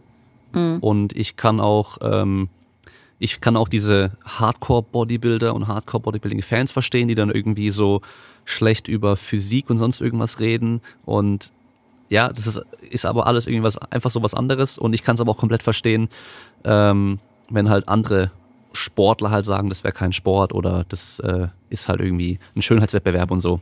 Ja. Aber es ist einfach, wie es ist. Also ja. Aber es ist ja auch in jeder, in jeder Sportart so, wie ist es dann bei uns auch oder bei euch, bei, bei den Powerliftern. Da, da schimpft dann die eine Gewichtsklasse über die andere. oder ja. dann, über den, dann wird über den Wilks-Score diskutiert. Ja, genau, und, beim Powerlifting und, so. Ja. Im Dschungel gibt es keine Wilks. Da ist einfach der Stärkere der Stärkere. Ja. Ist ja, ja bei uns so. dann die Heavyweight Strongmen machen sich über die leichteren Strongmen lustig und das ist, ja. Ja, aber die leichteren brauchen dann vielleicht keine, keine Beatmungsmaske zum Schlafen. ja, weißt du so. Das stimmt, ja. ja, ich, ich, sag, ich sag immer, Technik und Effizienz abschauen sollte man sich nicht von, von den schwersten und stärksten unbedingt, sondern du musst die Underdogs anschauen, die halt noch härter arbeiten müssen, die noch mehr auf die Technik achten müssen, um mit den anderen mitzuhalten. Und da sind bei den Männern, sag ich mal, die 90 Kilo Klasse und die 105er sind richtig krasse Athleten auch. Also richtig athletisch. Ähm, da muss man wirklich ein Auge drauf haben. Und bei uns Frauen ist es halt auch so, wir Frauen müssen halt oder wir haben jetzt auch jahrelang halt dann auch mit den Jungs halt dann mittrainiert, weil unser Sport auch noch nicht so weit war. Und um dann da mitzuhalten, musst du einfach so viel mehr ins Detail schauen. Du musst so viel mehr in der Technik arbeiten, du musst so viel effizienter sein, um da mitzuhalten. Und deswegen sage ich auch immer, äh, die Underdogs anschauen, die mhm. trotzdem mhm. krasse Performance ähm, hinlegen. Ja, gerade wenn, wenn rein vom körperlichen her da vielleicht ein Kraftdefizit dann da ist, aber du das gleiche Gewicht hochheben sollst, den gleichen Stein hochheben musst, dann muss Richtig. halt die Technik optimal sein, damit es halt geht. Ja, dann muss alles passen. Da mhm. kannst du dich nicht auf deine Körpermasse fassen, weil du halt jetzt 200 Kilo wiegst und das halt von Haus auf schaffst, weil du halt die Masse hast, sondern du wiegst halt irgendwie dann als Mann, dann wiegst du 60 Kilo weniger, schaffst den Stein aber trotzdem, weil du halt technisch effizient arbeiten musst. Mhm. Ja, hat, hat alles irgendwo seine Vor- und Nachteile. Das ist natürlich, ja. aber das ist das Coole dann an so einem Sport, dass halt eben jeder irgendwo auch der Beste sein kann oder ja. gar nicht sogar überall der Beste sein muss. Also ich glaube, du kannst ja wahrscheinlich, je nachdem wie der Wettkampf abläuft, wie die anderen auch abschneiden, kannst du wahrscheinlich nirgendwo der Erste werden und trotzdem den Wettkampf gewinnen, oder? Ja. Rein punktetechnisch. Ja, sowas bei mir, ja, sowas bei mir zum Beispiel bei Europe Strongest Woman, oh Gott, ich weiß gar nicht mehr, ich glaube 2017 oder so. Ähm, da habe ich drei Events gewonnen, habe aber zwei total ins Klo gegriffen, einfach halt dumme Fehler gemacht. Ja, und dann hat die nach mir gewonnen, die in jedem Event nur Zweite war. Ja, aber hatte dann gewonnen. Also nützt mir nichts, wenn ich drei Events gewinne und zwei dann versemmel. Dann gewinnt halt derjenige, der halt fünfmal Zweiter war. Ja. Ja, klar. Also dann ist natürlich äh, Powerlifting, selbst da ist er noch so mit, mit drei Events, weißt du? Da gibt es Leute, ja. die sind die krassesten Bankdrücke überhaupt, aber können halt nicht so gut beugen und heben. Und äh, sind total dann niedriger, dann bist du halt trotzdem nicht der Erste. Dann hast du zwar die ja. Medaille fürs oder den Rekord im Bankdrücken, aber halt total, was am Schluss ja dann auch zählt irgendwo. Aber ja. ja. Was sind deine, deine besten Disziplinen? Kreuzheben.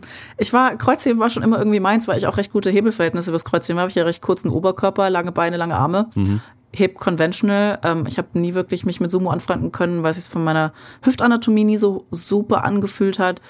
Bin aber, glaube ich, im Sumo auch ganz gut. Ich nutze es, wenn dann so als Assistenzübung halt ähm, für Strongman, weil bei uns ist ja Sumo-Heben nicht erlaubt.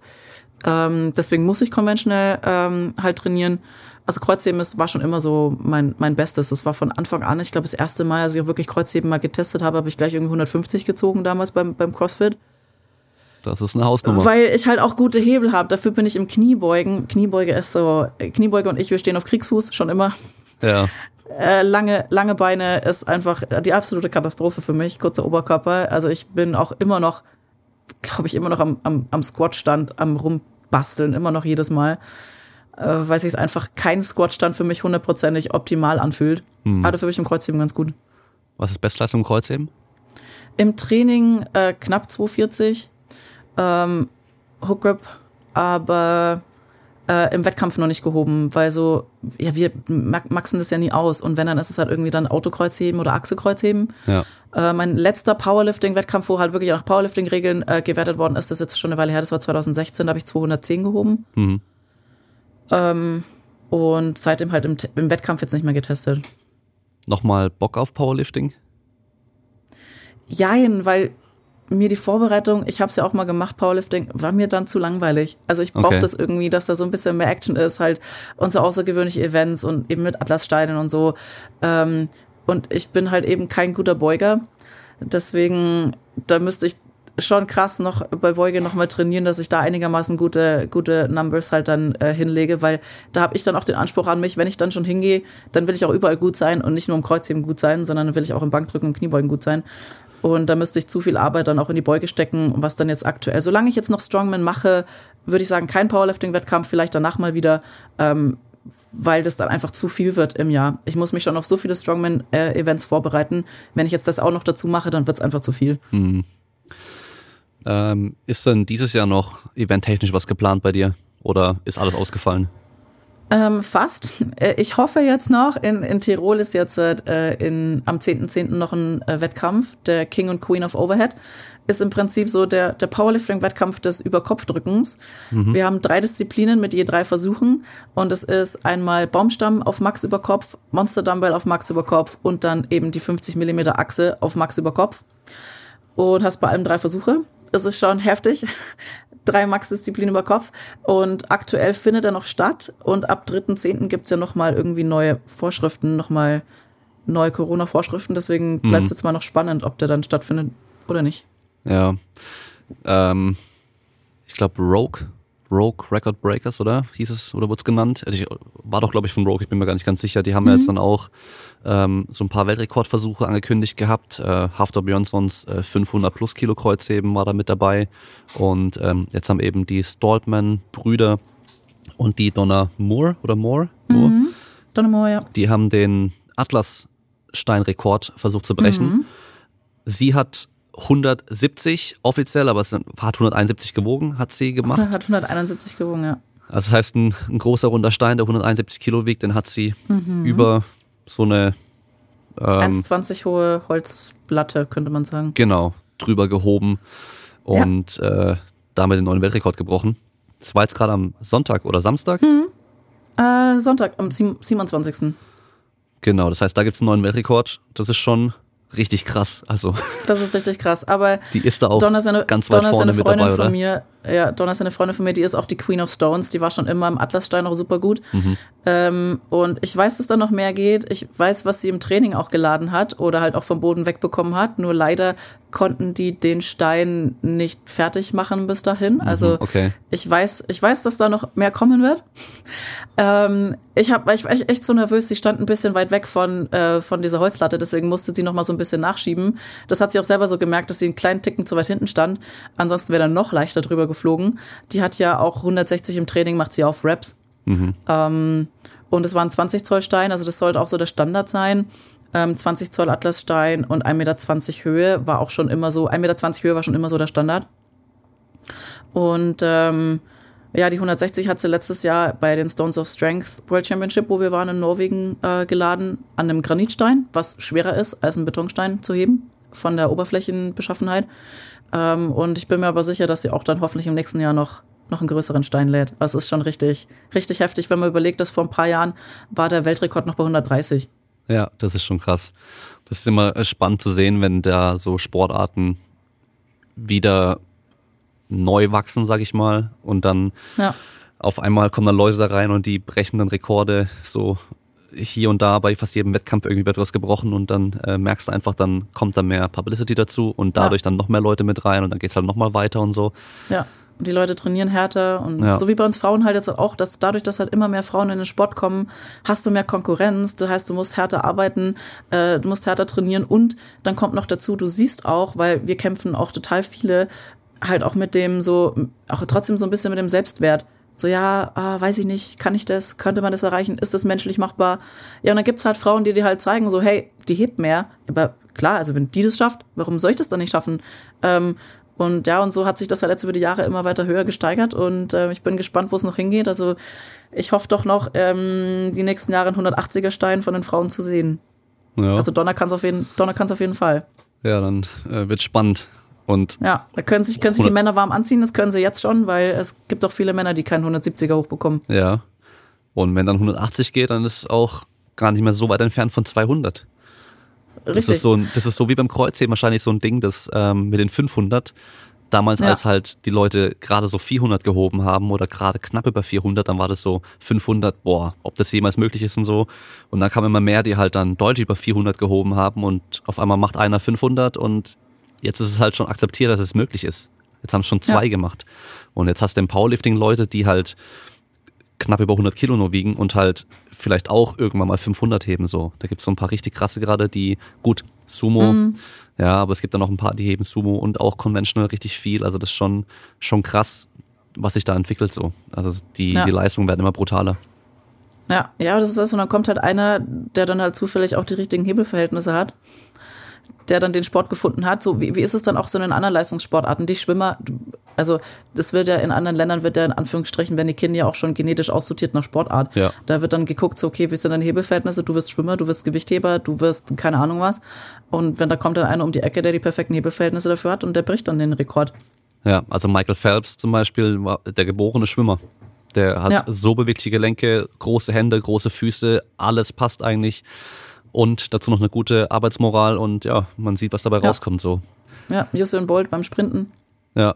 Wobei der eigentlich gar nicht dem typischen Sprinterbild entspricht durch seine Körpergröße. Aber Ja. er hat es halt geschafft, dieses Negative, was er eigentlich hat, halt trotzdem, also die gleiche Schrittfrequenz zu haben wie die kleineren, aber halt dafür die Ja. größere Schrittlänge und Der hat auch ultra krasse unilaterale Stabilität, auch Hüftstabi. Ähm, ich habe mir neulich auch mal so ein, so ein Analysevideo mal angeguckt. Was noch krasser bei ihm ist, ist eigentlich die 200 und die 400 Meter, weil der es schafft, als einer der wenigsten Sprinter in der Kurve aufrecht zu bleiben. Jetzt musst du mal überlegen, was der für eine unilaterale krasse Stabi hat in, in einem Bein, dass er es schafft halt, du bist natürlich dadurch schneller, wenn du es schaffst halt einfach halt dann vertikal zu bleiben und dich nicht halt versuchst, also wie die andere dann so leicht mit deinem Oberkörper schon horizontal reinlegst in die Kurve, bist einfach viel effizienter, das ist halt richtig krass. Ja. Ja, ist schon, schon krass so. Manche, da, die, die Frage, vor, was ich mich immer noch frage, ist so, was für krasse Menschen laufen eigentlich hier rum für, für bestimmte Sportarten, sie wissen es gar nicht. Weil sie Ja. sind in anderen Sportarten so. Ja, Auch, deswegen mehr Leute in den Kraftsport. ja, du siehst Mehr Leute in halt den Sport überhaupt, ja. irgendwie so Highschool-Footballspieler, weißt du, die dann halt schon irgendwie, keine Ahnung, so groß sind wie ich, irgendwie so 1,90 in der Highschool, weißt du, mit 16, 17 und wiegen halt irgendwie 110 Kilo oder sowas und beugen die halt dann 200 plus Kilo auf 10 Wiederholungen. So, und das ist halt bei denen einfach nur nebenher. Und äh, Ja. das ist brutal, Neben dem. Footballtraining. Ja, und, und dann freue ich mich über 225 Beuge, so, weißt du, so nach, keine Ahnung, wie viel Jahren Training, ey. Ja.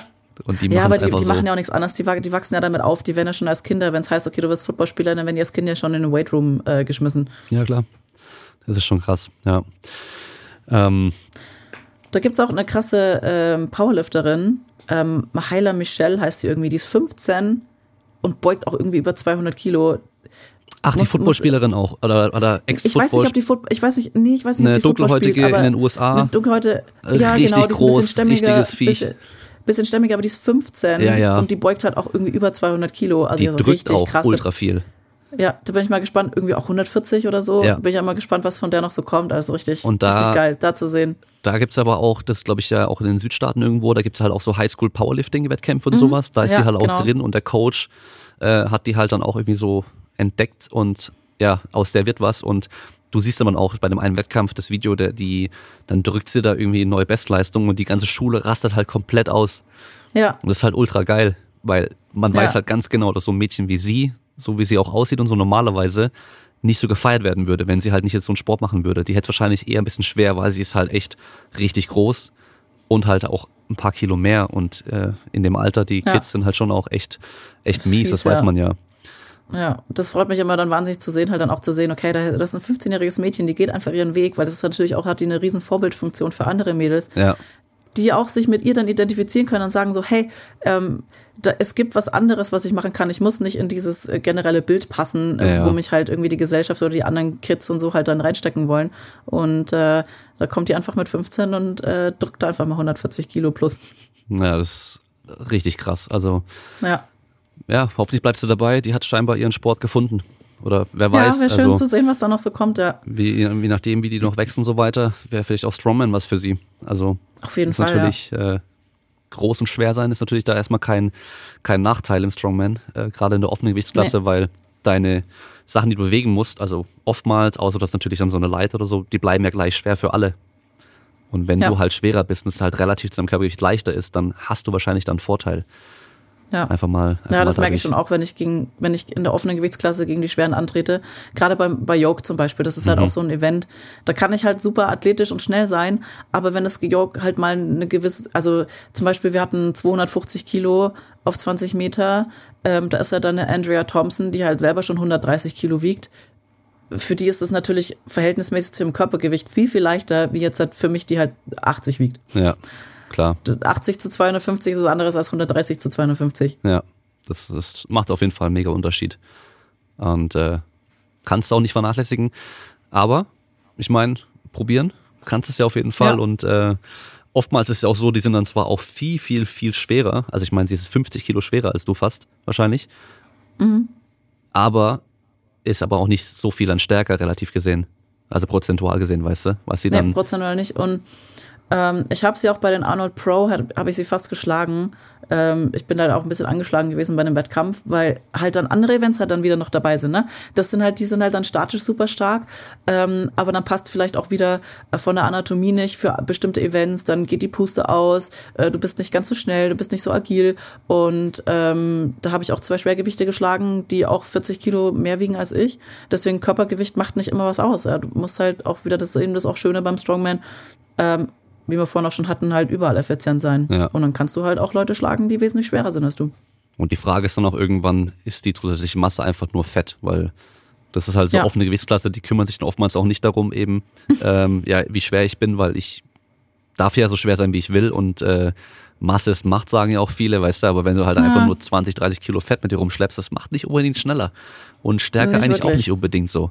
Nee, das ist tote Masse, die macht gar nichts. Ja. Die, das Einzige, was die vielleicht macht, ist so ein bisschen Gegengewicht für, ich sehe es auch immer wieder, welche, die halt so wirklich richtig unnötig schwer sind im Strongman-Sport, die auch überhaupt keine Core-Stabi haben, aber die können sich auf ihre Masse verlassen, weil die haben da halt so einen riesen Fass dann vorne dran hängen. Ja. Das, das hält sie halt noch einigermaßen äh, im Schwerpunkt. Aber ähm, ja, das ist halt auch einfach unnötig. Du, du musst nicht schwer sein, du musst nicht fett sein, um den Strongman-Sport zu machen, eher im Gegenteil. Du brauchst Masse, die was bewegt und nicht tote Masse, die an dir dranhängt. Ja. Und ich meine, äh, Brian Shaw und Hafter Björnsson sind super Beispiele. Die sind ja beide riesig und super schwer. Die wiegen zu Strongman-Zeiten beide über 200 Kilo. Und wenn du dir die anschaust, klar, die haben auch Körperfett, auf jeden Fall. Aber man sieht einfach, die sind halt nicht einfach nur fett so. Also du siehst trotzdem, Ja. da ist richtig, richtig, richtig viel Muskelmasse. Das ist, boah, ich, ich habe die noch nie in echt gesehen, beide. Aber ich glaube, ich will es auch gar nicht, weil dann fühle ich mich wahrscheinlich Das, das ist heftig, so ja. ich bin, klein ich und bin mal, schmal. Ich habe ein Foto von den Arnolds mit Brian Shaw Ja. und ohne Witz, mein Kopf ist so groß wie dem sein Unterarmmuskel. Ja. Also äh, das das sieht einfach nur lächerlich aus, wie ich neben dem stehe und halt sein Arm einfach größer ist, komplett als mein Kopf. Das ist so, Ich das habe ist riesig. Ich habe ja den äh, Raphael Gottelig beim Insanity Meet getroffen gehabt und der ist ja auch zwei Meter und ich glaube, wenn er Wettkämpfe macht, 170 Kilo und ich glaube, da war aber auch schon wieder ein bisschen leichter. Und ich bin 1,90 und halt irgendwie 95 Kilo. Also jetzt auch nicht klein, aber halt im Vergleich zu ihm trotzdem mal kleiner und richtig schmal so. Und dann habe ich halt ein Bild gesehen, wie er neben Brian Shaw steht bei den World Strongest Men damals. Und es ist halt echt nochmal einfach so der Vergleich wie von mir zu ihm, nur nochmal halt dann fast genauso ein Vergleich dann von ihm zu Brian Shaw. Und das ist halt schon echt krass. Also das ist einfach eine andere Art Mensch irgendwo. Das ist echt nicht mehr vergleichbar. Und Ja, das ist schon, ist schon krass, ja. das siehst du dann auch, die, es gibt so geile Videos, wenn Brian Shaw einkaufen geht, shoppen geht für Klamotten. Ja. Da geht er in solche, in solche Läden für Übergrößen und die sind ja meistens dann entweder für ganz große Menschen, die da meistens einfach nur lang sind, oder halt für richtig fette, richtig übergewichtige, die einfach dann halt nur mega breit sind. Und er ist halt irgendwo beides so. Er ist mega breit und mega groß. Und das ist so geil, dann, dann, er sagt immer vorher schon so, ja, ich brauche mindestens die und die Größe und schaut was an, sagt, das passt mir bestimmt nicht. Und die Verkäufer, naja, das, ich bin mir sicher, das passt. Und dann versucht er das anzuziehen und sprengt dann fast dieses Shirt und so. Das ist total ja witzig. ich glaube, das Video, ich glaube, ich weiß, welches Video du meinst, das war ziemlich lustig. Oder auch, als er Körperfett messen wollte, diesen DEXA-Scan, wo du auf einer Liege liegst und halt so ein Teil über dich drüber fährst, so Mhm. ein Scanner. Und der nicht mal ganz auf die Liege passt. Das, es konnte ihn gar nicht komplett scannen. nicht scannen, ja. Einfach zu groß für alles. Ja, Ja, ich, ich bin froh, dass ich Ja. so groß bin, aber ich weiß auch, noch mal ein gutes Stück größer sein, da hast du auf jeden Fall schon echt wieder im Alltag auch so Probleme. Probleme, ey. Ja, die haben auch teilweise äh, dann Videos gemacht, die müssen eigentlich schon fast First Class fliegen, weil Ja. es gibt so ein paar so Videos, wo, wo er oder auch Eddie Hall äh, sich immer auch mal filmen, gibt's halt so Fotos im normalen Flieger. Also das ist halt, stell dir das mal vor, es ist ja so schon absolut, also ich leide ja schon. Ja. Dann du leidest ja noch mehr, mein Freund ist auch 1,93 Ja, ja. und der, der leidet ja auch, aber jetzt stell dir mal vor, du bist zwei Meter und irgendwie 180, 200 Kilo schwer. Das ist ja absolute, da fliegst du in die USA rüber, zehn Stunden, das ist ja absolute Qual. Das beste Bild von Eddie Hall, wo er im Flieger in der Mitte hockt und links und rechts neben ihm einer und er ist so nach vorne gelehnt und man sieht die zwei fast gar nicht mehr. Zu der Zeit, Ja. wo er halt irgendwie 200 Kilo gewogen hat. Einfach, einfach übertrieben krass. Das ist schon echt heftig. Ja. Ähm, ich weiß gar nicht, ob du es vorhin schon mal gesagt hast, aber ich glaube, du hattest angesprochen, dass ja der Sport Strongman ursprünglich, also es hat ja so in den, ich glaube, 70er, 80ern so dieses moderne Strongman irgendwie ist nochmal aufgekommen, aber so wie mit Olympischen Spielen auch, es gibt auch die aus der Antike. Und ähm, es gab eigentlich schon in der Geschichte eigentlich überall irgendwelche besonderen Menschen, die für ihre Kraft irgendwie bewundert wurden, die dann irgendwelche besonderen Sachen gemacht haben. Und äh, gerade so zur Jahrhundertwende war da ja eigentlich im Zirkus richtig viel los. Und dann damals muss man ja auch sagen, da war auch alles noch irgendwo eins. Also Bodybuilding, Strongman und das Ganze, das war im Endeffekt, da gab es noch keine großen Unterschiede. Und das Ja. hat auch alles so zusammengehört. Und das ist ja auch so das Besondere damals, dass die, selbst wenn es dann Bodybuilding war, mussten die dann noch Sachen machen. Die mussten dann noch irgendwelche Sachen hochheben und so. Das heißt, auch zeigen, dass sie noch stark sind. Eugene, Eugene Sandow ist natürlich da so ein ganz bekannter Name. Und ähm, da gab es ja ganz viele. Und bei den Frauen gab es aber auch einige. Und ähm, kennst du von Rogue äh, Legend Series dieses Video über Sandvina?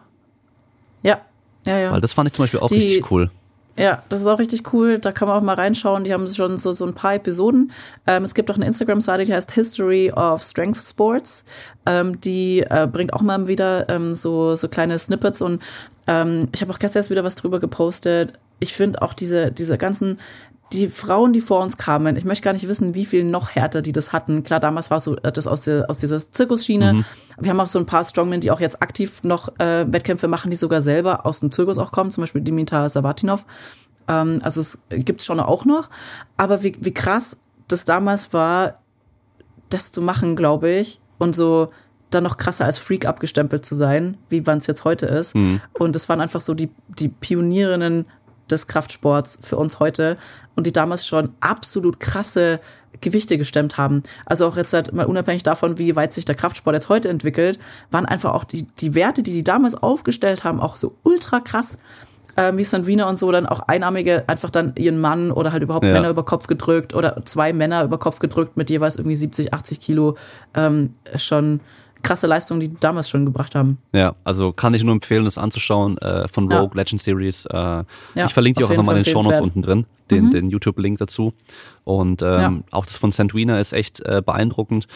Und bei ihr anscheinend auch besonders gewesen, dass sie halt eben nicht so als Freak abgestempelt wurde, sondern halt eben, sie wurde auch Lady Hercules genannt und das Besondere war Ja. immer, dass sie halt eben so diese, diese, äh, wie sagt man auf Deutsch, Hour, Hourglass, äh, Sanduhrfigur Äh, auch hatte. Sanduhrfigur, das heißt, diese, ja, diese schmale Taille und ähm, dann halt auch immer drauf geachtet hat, ihre Haare schön zu haben und so weiter.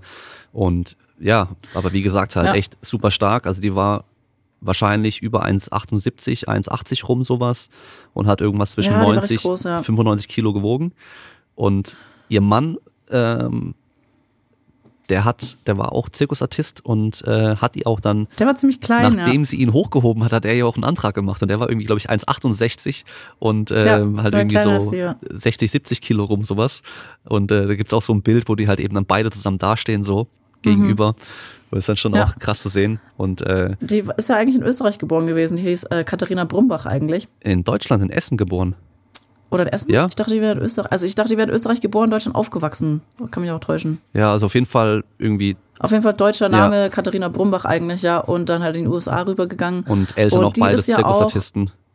Genau, die ist ja auch die, quasi die Trophäe, so wie ähm, die Männer haben ja auch, oder Eugene Sandow Trophäe, ähm, haben wir die Katie Sandwina. Also bei uns gibt's die Sandwina, wenn du die Arno Pro gewinnst, kriegst du die Katie Sandwina als, als Trophäe. Ja, das ist cool. Und ihr Name ist ja scheinbar auch angelehnt an Sandow. Sandwina Ja. dann. Ja, so als genau, deswegen Hommage hat sie dann. sich selber gegeben, ja. Ja. Und dann gab es aber noch viele, viele andere auch ähm, ziemlich starke. Und ähm, ich habe auch eben in der Legend Series dieses Buch dann, hat der eine dann irgendwie erzählt, ähm, ja, wie heißt es nochmal? Ich glaube Venus with Biceps, genau. Und da sind dann Mhm. auch so aus der Geschichte eben so ganzen Bilder und auch teilweise so noch Malereien und irgendwelche ähm, Drucke und sowas von den ganzen starken Frauen. Also wirklich auch schon aus der Antike, die dann halt auch schon gezeigt wurden, wie sie halt dann irgendwie mehrere Männer hochheben und so ein Zeug. Und äh, das ist schon, schon auch krass zu sehen, dass es halt schon immer einfach das auch gab, so auch wenn das für viele so scheint, als wäre das so eine komplett moderne Entwicklung irgendwie. Das, äh, Nee, es gab's schon, gab's schon immer durch die Geschichte hinweg. Ja. Auch überall auf der ganzen Welt gibt's ja, jedes Land hat so auch ihre, ihre eigenen Arten gehabt, ja ihre Kraft zu testen Ja. halt, so, weil das war ja auch so das Ultimative. Es gibt überall dann auch so, so Lifting Stones in Island. Ähm, dann die Spanier, die, die Basken, ich weiß nicht, ob das vielleicht auch manchen Begriff ist, so dieses baskische Steinheben, was auch ultra krass ist, die Ja. halt irgendwie auch dann fast 300 Kilo Steine schultern ähm, und durch die Gegend wirbeln. Ähm, also jede Kultur hat auch so, so ihre eigene Art und Weise, dann schon über die Jahrhunderte hinweg, Jahrtausende halt die, die Kraft zu testen, halt was wirklich möglich ist. Hm. Ja, das ist ja so ein Ding, auf der ganzen Welt gab es irgendwie eine Art zu kämpfen meistens und auch so eine, eine Art irgendwie Kräfte zu messen. Und ob es Ja. dann eins gegen eins war mit, mit auch Armwrestling teilweise oder halt eben dann irgendwie bestimmte Sachen hochheben, das gab es eigentlich schon überall, auch schon immer. Und äh, ja, es wurden teilweise ja auch Ja. irgendwelche Militärs, Generäle danach ausgewählt, eben wer im Armdrücken gewinnt und Wer so. der Also, Stärkste ist, ja. Das ist so das, das Oldschool Strongman halt, weil man wollte halt wissen, wer ist denn wirklich der Stärkste von allen. Ja. Und im Neumodischen hatten wir es halt dann eben, okay, jede, es gab schon so viele Sportarten, aber welche Sportart hat jetzt dann wirklich den stärksten Mann der Welt? Sind es die Kraft-3-Kämpfer, sind es die Gewichtheber, sind es die Bodybuilder? Und so kam halt dann in der Neuzeit dann der Strongman-Sport wieder auf ähm, der halt dann eben auch versucht, altertümliche Lifting-Methoden wie zum Beispiel den, den Husafel-Stein ähm, oder halt Husafel-Carry, so versucht halt lauter verschiedene Disziplinen in dem Sport zu vereinen, um halt dann wirklich rauszufinden, wer ist jetzt der stärkste von, von allen Sportlern. Hast du diese, ich glaube vom History, vom History Channel war das äh, Strongest Man in History, die Serie gesehen? Äh, nicht komplett, aber ich habe ein paar Episoden gesehen, ja. Weil das fand ich richtig geil. Da war dann äh, Brian Shaw, Eddie Hall, ähm, Und Nick Best. Nick Best und äh, Robert Oberst. Äh, Robert Oberst, Genau, ja. die vier. Sind eh schon eine sehr gute Kombi, die vier. Also, Eine lustige Truppe. ja, also das ist an sich einfach, meine Freundin fand es auch total cool, also voll unterhaltsam, ähm, weil die Typen an sich einfach auch echt alle cool sind. Unterhaltsam, nett, witzig und so. Und ähm, das Coole bei dem war, dass die halt auch aus der Geschichte so die ganz besonderen Sachen irgendwie rausgesucht haben. So jeder von denen hat irgendwie eine Möglichkeit gehabt, okay, wir gehen heute hier in mein Land oder hier dahin und machen das und ähm, haben dann halt die Dinny Stones oder solche Geschichten, also verschiedene Richtig, Sachen, ja. die halt in der Geschichte ähm, ganz besonders waren, haben die halt versucht dann auch zu machen oder zu gucken, wie sie es können, wie, wie, wie, wie viel schaffen sie und da hat man einfach auch nochmal viel erfahren darüber, so dass überall auf der Welt gibt's da auch solche Sachen. Ja, da gibt's irgendwie, Ja. in Island liegt einfach so ein Stein darum. Der liegt da irgendwie Mhm. neben so einer, neben so einer Schafshütte irgendwie und der ist seit Jahrhunderten schon bekannt, dass man, wenn man den hochheben kann, ist man halt ultra stark. Du gehst, Ja. du hast dich gerade zur Seite gelehnt und ich sehe das Bild hinten, wo du ihn hochhebst. Ja, da ist der, da ist das Schafsgehege. Ja. Das ist dieser Husserfell, sag ich richtig, Stone? Der, der, äh, ja, genau. Also der ist, der liegt in dem Ort Husafel. Okay. Deswegen nennt man den, also der hat ähm, jetzt weltbekannt den Namen Husafelstein, halt, weil der im Ort Husafel ist. Du kannst da auch hin. Mhm. Ähm, du kannst da ganz normal, der liegt da auch rum, der Stein, ähm, und kannst da halt hin und den, den heben. Den klaut eh Dann keiner. kommt ab und zu kommt mal, genau, kommt ab und zu mal der Farmer halt vorbei und, und, und schaut mal rüber. Ähm, aber das ist ziemlich cool und das ist wirklich auch so, äh, wenn man halt weiß, was für eine Geschichte dahinter steckt, an dem Ort zu sein, ist es einfach was ganz Besonderes, weil du halt weißt, wie viel Jahrhunderte Geschichte da halt sind, wie viele Leute da schon waren und versucht haben, diesen Stein zu bewegen. Und um dieses Schafsgehege drumherum zu tragen, ist alleine schon die, die Örtlichkeit dort hat schon so irgendwie was ganz Besonderes. Es war doch dann so, dass die Seefahrer dann da auch waren und dann auch versucht haben, diesen hochzuheben, oder? Oder waren das, waren das andere Äh, Steine? Husafel nicht mal, genau, das waren andere Steine und zwar sind es die Steine in, in Drittvik, ähm, unter anderem auch, also es gibt äh, komplett über Island verteilt verschiedene ähm, Lifting Stones, aber es gibt in Drittvik ähm, auch Steine, die ähm, die bekanntesten ist der Full Stair Kur und der Half Stair Kur. Also wenn du quasi den Half Stair Kur gehoben hast, dann warst du halbstark, mhm. hast 50 Prozent deines Lohnes bekommen und wenn du Full Stair Kur den, den schwersten Stein schaffst, dann bist du auch wert, äh, das volle Gehalt zu bekommen. Und so hat es halt auch irgendwie angefangen, so mit den, mit den ganzen Steinheben, um mal zu testen, okay, bist du, bist du ein vollwertiger Mann oder bist du noch ein halbstarker? Ähm, und die Geschichte vom Husaffelstein ist auch, dass die Farmers Tochter gleichberechtigt behandelt werden wollte wie ihre Brüder. Und dann hat halt der Papa gesagt, der, der Schafshirte, so, ja, dann musst du halt auch den Stein bewegen, wie deine Brüder den Husaffelstein. Und die Legende besagt, dass sie das dann getan hat, dass sie den auch angeblich auch um das ähm, rumgetragen hat. Ähm, also ist aber nichts aufgezeichnet. Man weiß natürlich nicht, wie hat sie den gehoben, wie weit hat sie ihn getragen, aber in der aufgezeichneten Geschichte gab es bis letztes Jahr keine einzige Frau, die das geschafft hat, den Stein vom Boden zu heben. Ja, 186 Kilo, gell? Mhm. 186 Kilo, ja. Und wer hat den letztes Jahr dann gehoben? Meine beste Freundin und ich. ja, richtig krass. Ich habe mir das Wir Video vorher noch angeschaut ja. dazu. Was hatte ich noch ja, gar nicht gesehen? Das ist schon heftig. Also du, du, kommst hin, ich dachte mir zuerst eigentlich, boah, der Stein, der muss ja riesengroß sein. Dann kommst du da hin und siehst du den Stein auf dem Boden liegen, dann denkst du erstmal so, der ist ja irgendwie viel kleiner, als ich mir den vorgestellt habe. Aber dann, wenn du den dann vor dir stehen hast und du hebst den und ich hatte den auf meinem Schoß und du siehst auch das Bild im Hintergrund, der ist einfach riesig. Also am Boden denkt man sich so, na ja, sieht ja, sieht jetzt doch gar nicht so schlimm aus. Aber dann hast du diese 186 Kilo in deinem Schoß und denkst dir nur so, ach du Scheiße. Wenn ich jetzt irgendwie nach hinten umfall, dann ist vorbei. Also der ist schon massiv beeindruckend, der Stein und ist schon was wirklich richtig Besonderes. Und nach diesem Stein ist halt eben dann auch ein Strongman-Event benannt worden, der Husserl Carry.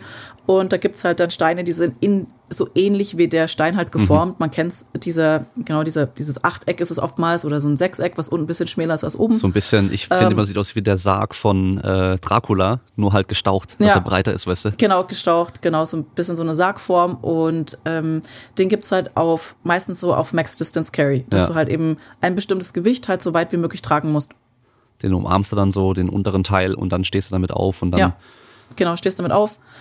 Es ist nur ein echter Who's of a Carry eigentlich, wenn du ihn vom Boden hebst. Ja. Also es gibt natürlich viele Wettkämpfe, die sagen, wenn der Stein recht schwer ist, dass man dann ihn von der Plattform wegheben darf und dann mhm. halt weit tragen. Ich bin halt immer ein Verfechter davon, eigentlich musst du es vom Boden heben, weil dann ist es halt auch ein echter Who's of a Carry. Ähm, kommt da wieder auf Veranstalter drauf an. Wir hatten äh, bei den Arnold Pro 2019 hatten wir das als Event und da war es dann ähm, so dass wir es halt von der Plattform weggehoben haben. Mhm. Fand ich ein bisschen schade, weil es dann nochmal so ein bisschen mehr die Spreu vom Weizen trennt.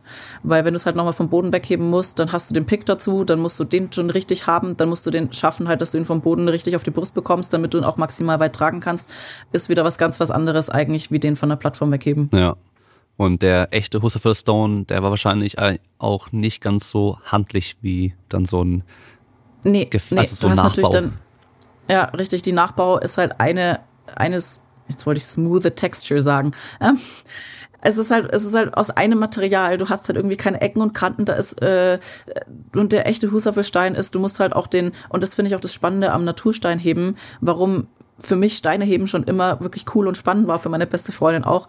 Ähm, wir hatten lustigerweise getrennt voneinander die gleichen Hobbys und das ist eine ganz andere Geschichte, wie wir drauf gekommen sind, warum wir das zusammen machen wollen, ähm, ist einfach so wahnsinnig spannend, weil du wieder, du musst sofort rausfinden können, wie ist der Stein beschaffen, wo ist der Schwerpunkt von dem Stein, den Stein halt wirklich fühlen und halt rausfinden, wie ist der effizienteste Weg, diesen Stein jetzt vom Boden zu heben, auf die Brust zu bringen oder dann manche Steine sogar über Kopf zu drücken. Es ist halt keine Stange. Mhm. Du musst halt, das, und das ist auch wieder jeder Stein anders und das finde ich halt auch das Spannende, dann meine eigene Kraft halt umsetzen zu können auf so ein komisches Ding und das halt dann trotzdem bewegen zu können. Und da ist der, der Stein ist an manchen Stellen ist der glatt, dann irgendwo ist er rau, dann hat er so, so Einkerbungen und da musst du halt wirklich rausfinden, okay, wo hebe ich denn jetzt an, wo ist der Schwerpunkt, wie mache ich das, damit ich das am Ende dann halt auch ähm, hochbekomme. Ja, im, im Video, wo ihr das macht, sieht man ja auch, dass ihr am Anfang erstmal gucken müsst, äh, wie, wie kann das überhaupt klappen? Wie kann ich den überhaupt hoch genug bekommen, sodass ich den dann auch richtig greifen kann und damit aufstehen kann so. Ähm, ja. ihr habt es ja beide recht schnell auf, die, auf den Schoß geschafft. Mhm. Aber dann habt ihr den halt so liegen gehabt und dann von da aus den wieder hochzuziehen, an euch ranzuziehen, ist natürlich dann der, der nächste Punkt, vor allem wenn der Schwerpunkt dann halt das, auf der falschen Seite ist und so. Genau.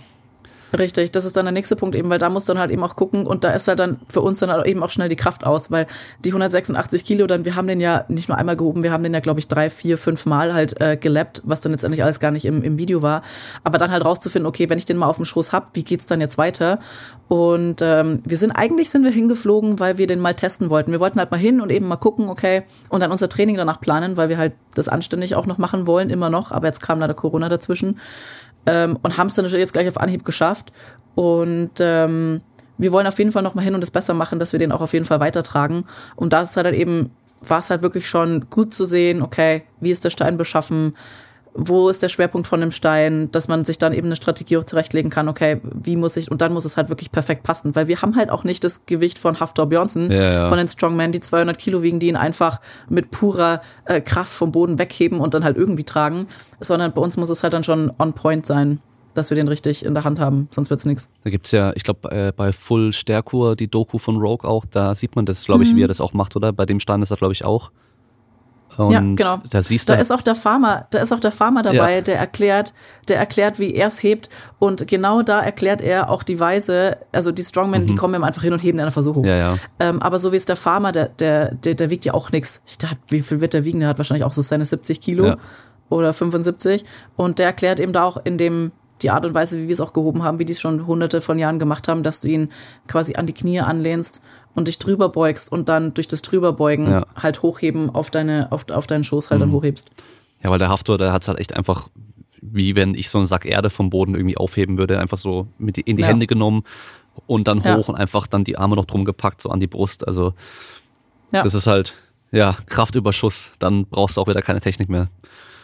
Ja. Das ist schon, schon faszinierend. Ähm, Gibt es denn in der modernen Zeit irgendwelche Vorbilder direkt für dich? So Strong Woman, wo du sagst, so, die habe ich dann irgendwann mal gesehen und wo, wo du vielleicht selber noch nicht so, so lange im Sport drin warst und gesagt hast, so, die finde ich cool, wie die das macht und äh, so will ich auch sein. Ja, also be bevor ich angefangen habe, war es auf jeden Fall damals noch äh, Jill Mills, war eine, war eine der ersten auch World Strongest Women. Ähm, Aneta Florczyk äh, war dann auch damals noch eine, sind eigentlich alle relativ unbekannt. Gibt so ein paar alte YouTube-Videos gibt's noch. Und dann, die jetzt schon ein bisschen mehr bekannt sind, die auch immer noch im Sport aktiv sind, das war damals auch so die Vorreiterinnen ähm, Kristen Rhodes. Ist ja auch immer noch dabei, die ist jetzt auch inzwischen weit über 40. Ähm, das war damals auf jeden Fall auch noch so ein Vorbild, eine der ersten wirklich auch aktiven, starken Strongwomen aus den USA. Und in der aktuellen Zeit ist auch definitiv, äh, wir- äh, ist Donna und, und Leifer sind auch immer noch so, sind meine, zwei meiner besten Freundinnen, ähm, aber auch meine Vorbilder, ähm, weil die auch einfach der restlichen Frauenwelt zeigen, was halt möglich ist. Mhm.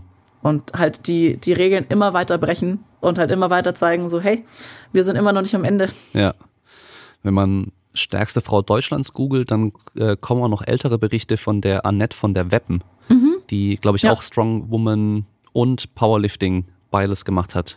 In Deutschland, genau, ja. Das war, sie war der Grund, warum ich ähm, auch in Deutschland dann ähm, zu einem Wettkampf gekommen bin. Okay. Ähm, weil sie hat dann damals 2013 den ersten Newcomer-Wettkampf dann veranstaltet, damals bei CrossFit äh, Hangover, der auch immer jetzt noch jedes Jahr stattfindet. Und da habe ich dann damals mitgemacht, weil ich habe sie auf dem CrossFit äh, Level 1 Trainerschein kennengelernt. Und ähm, da hat sie ja dann eben auch gesehen, so dass ich eher so in der Kraftecke unterwegs war vom, vom CrossFit. Und hat gemeint so, hey, äh, Strongman wäre doch was für dich. Und ich so, ja, ich habe früher schon immer Strongman auf Eurosport gesehen und fand es schon immer halt voll faszinierend. Ich habe das als, als Teenager schon immer geguckt und habe halt nie mir vorstellen können, dass man das als Frau machen kann. Fand es halt schon immer cool, da das LKW-Ziehen zu sehen und die Atlassteine. Und ähm, habe dann da bei einem Anfängerwettkampf mitgemacht und dann bin ich hängen geblieben. Und dann gab es damals aber leider keine Wettkämpfe für Frauen in Deutschland, weil es wir nicht genug Leute hatten. Also wir hatten bis 2018 gab es keinen Wettkampf mehr um stärkste Frau Deutschlands. Annette hat dann den letzten gemacht. Ich glaube 2014 müsste es gewesen sein. Dann gab es erstmal nichts mehr. Und dann habe ich halt versucht, auf eigene Faust halt dann im Sport weiterzumachen und dann halt international bei anderen, in anderen Ländern zu starten. Und ab da habe ich mich halt dann immer weiter gearbeitet, weiter qualifiziert und so und habe dann ein bisschen so dann mein eigenes Ding gemacht. Und jetzt gibt's endlich wieder auch Wettkämpfe in Deutschland und Annette ist da auch wirklich eine der Vorreiterinnen gewesen, Annette von der Weppen. Die ist auch immer noch, glaube ich, Trainerin bei CrossFit Hangover. Ähm, ja, und jetzt hoffe ich mal, dass auch der Strong Woman Sport in Deutschland wieder Aufwind bekommt, weil in England ist er auch inzwischen schon riesig geworden, USA ist es riesig, Australien gibt's auch viele und Deutschland ist jetzt langsam wieder auf dem Vormarsch. Mhm. Ja, hoffentlich dann.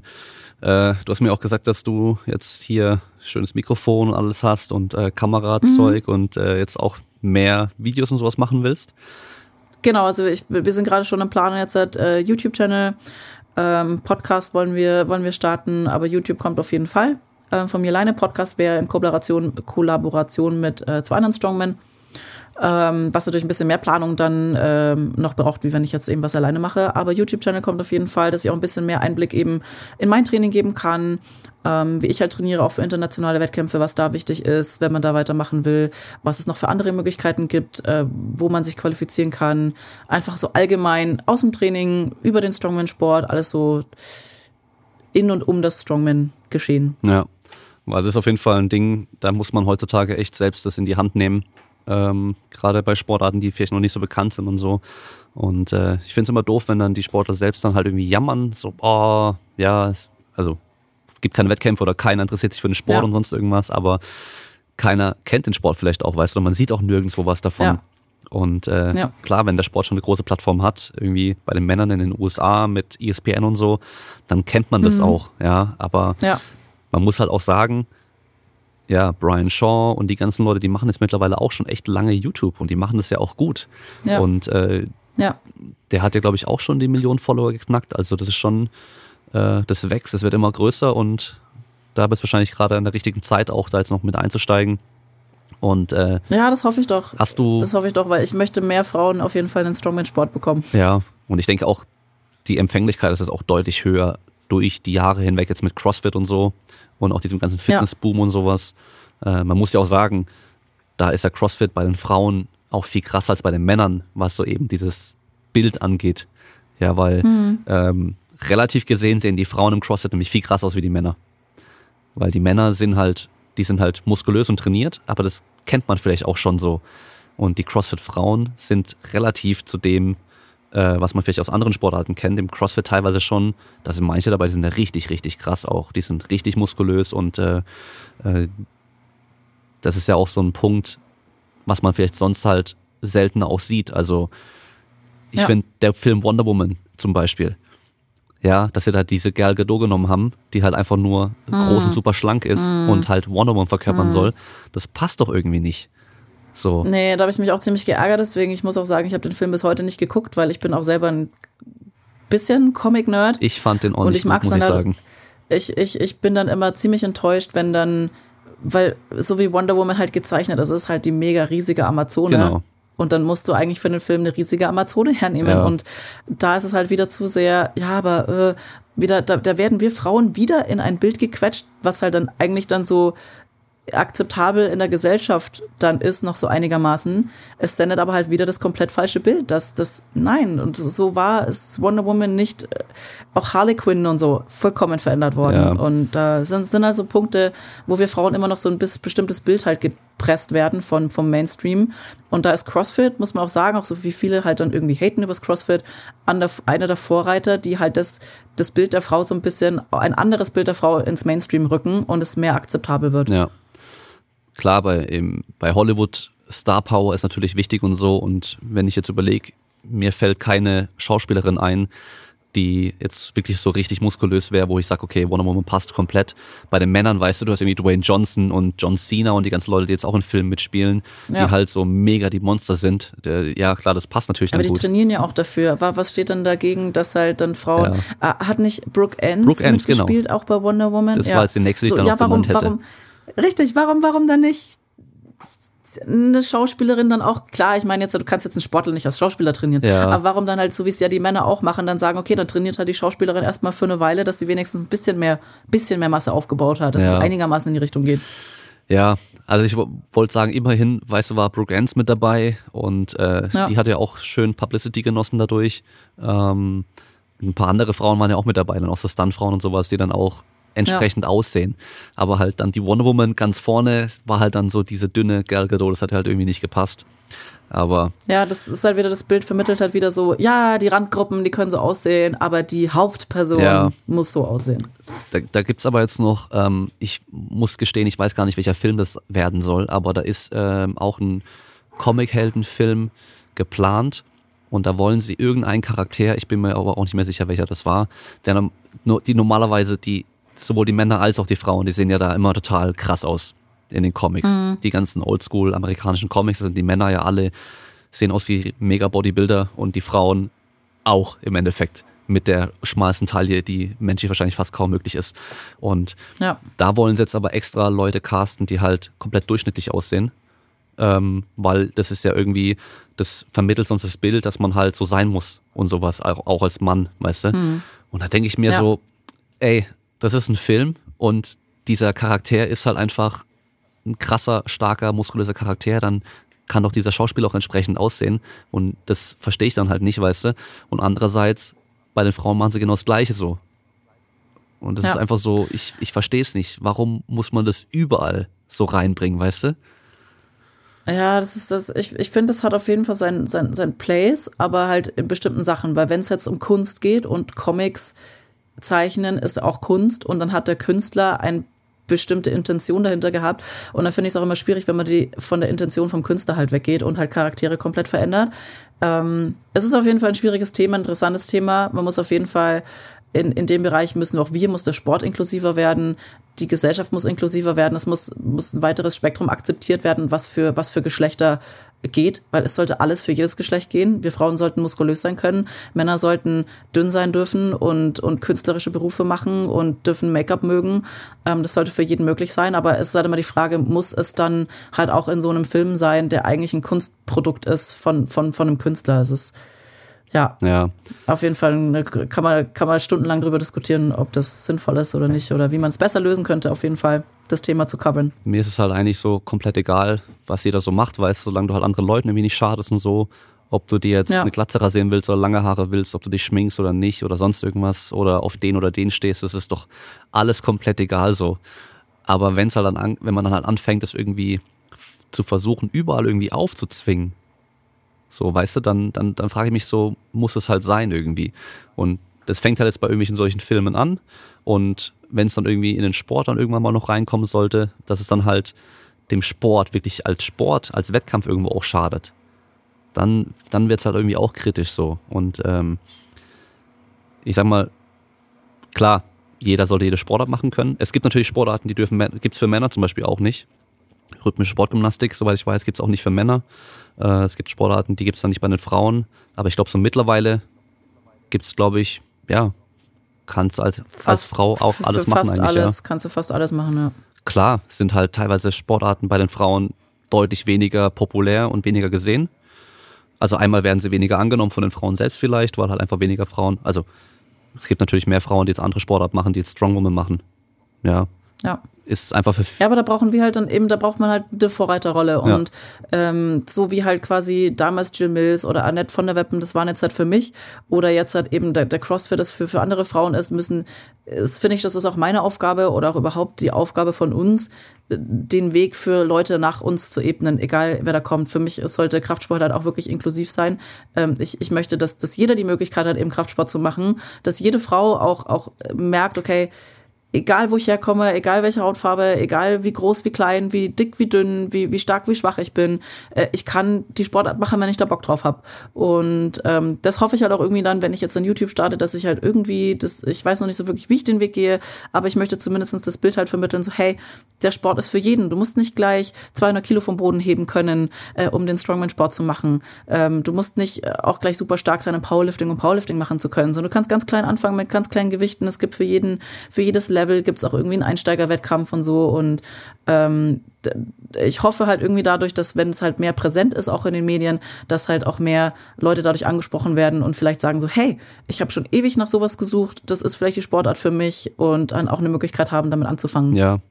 Ich glaube, was da viele auch einfach nicht ganz verstehen, ist, dass, ähm, dass jeder ja jede Sportart machen kann und dass eigentlich nur auf dem allerhöchsten Niveau so bestimmte Körpertypen sich halt dann rauskristallisieren, die halt ja. dafür einfach perfekt sind. Also Ja, so wie Michael Phelps beim Schwimmen. Genau. Eddie Hall war auch Schwimmer. Eddie Hall kann auch immer noch schwimmen. Du kannst schwimmen, wenn du, wenn du dick bist wie Eddie Hall. Bud Spencer war auch Schwimmer. Aber richtig. Und aber halt, wie du schon sagst, dann im Leistungssport, da trennt sich halt die Spreu vom Weizen auch Genau. von der Anatomie. Aber du kannst grundsätzlich kannst du jede Sportart machen, auf die du, auf die du Bock hast. Also das klassische, was du ja hörst, so Gewichtheben, ja, die sind ja alle nur so fett, weißt du so. Und dann gucken sie halt Mhm. beim Gewichtheben nur die offene Klasse an, bei den Männern und bei den Frauen. Und ja, dass da natürlich dann alle auch ein bisschen mehr wiegen und teilweise auch mehr Körperfett haben. Und auf dem allerhöchsten Niveau wahrscheinlich die meisten auch noch nachhelfen. Ja, und das bei den Frauen natürlich dann noch ein bisschen gravierender Effekt hat wie bei den Männern, die sich dann natürlich dann Ja. auch im optischen äußern. Ist ja klar. Aber jetzt geh mal auf so regionale Wettkämpfe oder geh auch ins Powerlifting, geh auf die großen Wettkämpfe hier in Deutschland. Da sind ja ein paar Top-Leute, die sehen dann auch entsprechend aus. Aber wenn du halt dann guckst, die ganzen anderen Platzierungen weiter unten, da sind Ja, die Massen ist ganz, ganz normale genau Leute. ganz normale Leute, da sind die Mädels, die wahrscheinlich so eine Figur haben, wie es die meisten Mädels eigentlich gerne haben würden, so, ja. Mhm. Und ähm, nur weil du so aussiehst wie, keine Ahnung, wie ein Langläufer, heißt es nicht, dass du nicht trotzdem auch Powerlifting machen kannst. Ja. Richtig. Oder dann, manche Mädels haben auch so die Angst, so, ja, aber wenn ich jetzt mit Kraftsport anfange, dann sehe ich sofort aus wie ein Ja, Mann. ja. Wenn es so einfach wäre, dann wäre jede von, dann wäre, dann wären wir alle Profi-Bodybuilderinnen, dann, dann wären wir alle gleich super, Ja, super Leistungssportathletinnen von Tag eins. Es wäre ja schön, wenn es so wäre, wenn wir so leicht Muskelmasse aufbauen könnten. Aber es ist ja auch nicht der Fall, sondern du musst ja auch wirklich, auch wir Frauen müssen ja noch härter dafür trainieren, Das- noch viel, viel Jahre. Also ich mache es jetzt seit, pff, seitdem ich 16 bin, Ja. ja, ähm, um halt dann irgendwann mal eine gewisse Muskelmasse zu erreichen. Und das ist halt das, was halt auch dahinter steckt. Und es ist auch nicht so, dass du dann, dass du Angst haben musst, jetzt gleich, ich sehe jetzt dann, wenn ich jetzt Powerlifting anfange, nächste Woche aus wie ein Typ. Ja, das, Das- das Argument habe ich geliebt äh, im, im Fitnessstudio, als ich damals noch gejobbt habe während dem Studium. Äh, wenn ich dann Trainingspläne geschrieben habe für die Mädels auch, dann saß die ja gegenüber von mir und ich habe ihr dann erklärt, so ja, das Wichtige für dich ist vor allem auch Krafttraining, weil damit kannst du Muskelmasse aufbauen. Das heißt vor allem auch an den Stellen, wo du es ja haben möchtest. Und über Ernährung kannst du dann dein Fett verlieren und so weiter. Und dann, das formt deine Figur. Ja, nur auf Crosstrainer stehen stundenlang und nichts essen, das formt deine Figur nicht. Dann siehst du aus wie jetzt, nur halt insgesamt schlanker, aber halt die Figur ist trotzdem noch nicht da. Und ja, ich, ich baue halt echt schnell Muskelmasse auf. Also ich merke das sofort an meinen Armen und so, weißt du? Ich sehe dann gleich aus wie Arnold, denken die dann immer so. Und dann, weißt du, dann sitze ich so da und denke mir so, ey, sagt er denen so, pass mal auf, als Mädel hast du es im Schnitt zehnmal schwerer wahrscheinlich, einfach hormonell bedingt. Das sind einfach die körperlichen Unterschiede als die ganzen Typen. Und jetzt guck mal hier in den Freihandelbereich, da sind so viele Jungs, so viele Typen, die wollen aussehen wie Arnold und trainieren jeden Tag und die schaffen es gar nicht. Die sehen kein Stück so aus, weißt du, und legen es voll drauf an und du hast noch zehnmal schwerer und sagst, du nimmst einmal eine Handel in die Hand und siehst gleich aus wie ein Mann. Also, das ist so, was die, was Ja, die manchmal aber denken. da ey. muss die, ja, da muss die Gesellschaft auch noch dran arbeiten, halt, dass nicht mehr ständig halt dieses Bild von, von der Frau vermittelt wird, wie wir zu sein haben. Weil das ist ja der Grund, warum da Frauen davor Angst haben. Nicht, weil sie das selber vielleicht nicht will, sondern weil halt das, die Gesellschaft halt ein Bild vermittelt, wo wir denken, dass wir da reinpassen müssen. Und nur, das, nur dann werden wir akzeptiert, dass sobald wir irgendwie ein bisschen Ansatz von Muskulatur haben, dass wir dann nicht mehr akzeptabel für die Gesellschaft sind. Das ist ja auch der Hintergrund, warum, warum da Frauen oder ich vielleicht auch damals so ein bisschen Angst davor hatte. Gut, mir hat's damals, mir hat's schon immer gefallen. Ich habe dann auch gesagt so, ja, okay, komm, mir wurscht. Und mir hat halt der Sport so viel gegeben, dass es mir dann auch egal war. Mir ist auch mein Aussehen nicht egal, aber mir ist es inzwischen egal, wie ich halt auf Leute reagiere, weil ich, ich, ich weiß, was der Sport für mich zurückgibt. Ich weiß, was ich reinstecke. Ich weiß, wie viel harte Arbeit dahinter steckt. Und dann sind meine Muskeln sind für mich quasi mein, das trägt meine harte Arbeit nach außen. Also das ist für mich der Beweis, wie viele Jahre jetzt ich, seitdem ich 16 bin, da reingesteckt habe, um das aufzubauen. Und es ist so, das ist für mich Stolz. Also ich trage die inzwischen wirklich mit Stolz. Und das ist aber halt ein Prozess über Jahre hinweg, um da halt auch mental hinzukommen. Und über den Punkt müssen, glaube ich, viele Frauen noch drüber am Anfang, so diesen ersten Schritt zu gehen, sich zu trauen. Und wenn man da mal den Schritt gegangen ist, dann, dann, dann macht man sich darüber auch keine Gedanken mehr. Aber so den ersten Schritt da zu machen, ist, ist schwierig. Ja, das kann ich schon verstehen. Ähm, das ist auf der Seite der Jungs ja auch nicht anders. Also ich als, als Ja. Jugendlicher damals, ich war halt ultra dünn. Ich hatte 64 Kilo auf 1,90. Das heißt, ich war wirklich nur Haut und Knochen so. Nicht gewollt. Ich habe einfach, äh, war kein guter Esser und habe mich halt viel bewegt. Und ich wollte halt immer Muskeln haben und habe mich halt geschämt, weil ich so dünn bin. Weißt du so? Ja. Und die, bei den Jungs ist halt dann so, ja, du breite Schultern und dicke Arme und äh, am besten noch Sixpack und keine Ahnung was. Klar. Und das was ich da allen jungen Hörern mitgeben kann, so scheißt auf alle, hm. scheiß drauf, was alle denken, Richtig. ohne Scheiß, Mann. Also mach einfach dein Ding, so wie du dich ja. wohlfühlst. Das ist jetzt nicht hier Fat Acceptance oder Fat Shaming, was ich jetzt noch dazu sagen werde. Es gibt natürlich immer noch was, was auch mit Gesundheit zu tun hat. Also jetzt Magersucht. Das sollte immer ja, gesund und sein. Ja. Du fühlst dich damit wohl, aber es ist trotzdem ungesund und genauso auch 50 Prozent Körperfett haben ist auch ungesund. Ja, da müssen wir schon auch irgendwie ein bisschen gucken, dass du in einem gesunden Bereich bist. Aber ob du als Typ jetzt ein krasses Sixpack hast oder halt eben nicht, das ändert nichts an dir. So, ja. Nee, überhaupt nicht. Und da sind halt eben. Und da finde ich halt eben auch unsere Sportarten eigentlich die, die halt am inklusivsten sein können, weil anders als im Bodybuilding musst du nicht als Typ die riesen Oberarme haben. Du kannst, du kannst auch als, als Typ in einer, es gibt ja sogar ganz, ganz niedrige Gewichtsklasse, in der 58 Kilo Gewichtsklasse ja. starten oder äh, und es ist vollkommen cool. Du kannst den Sport trotzdem machen. Du musst keine dicken Oberarme haben, um Powerlifting zu machen oder Weightlifting zu machen oder Strongman zu sein.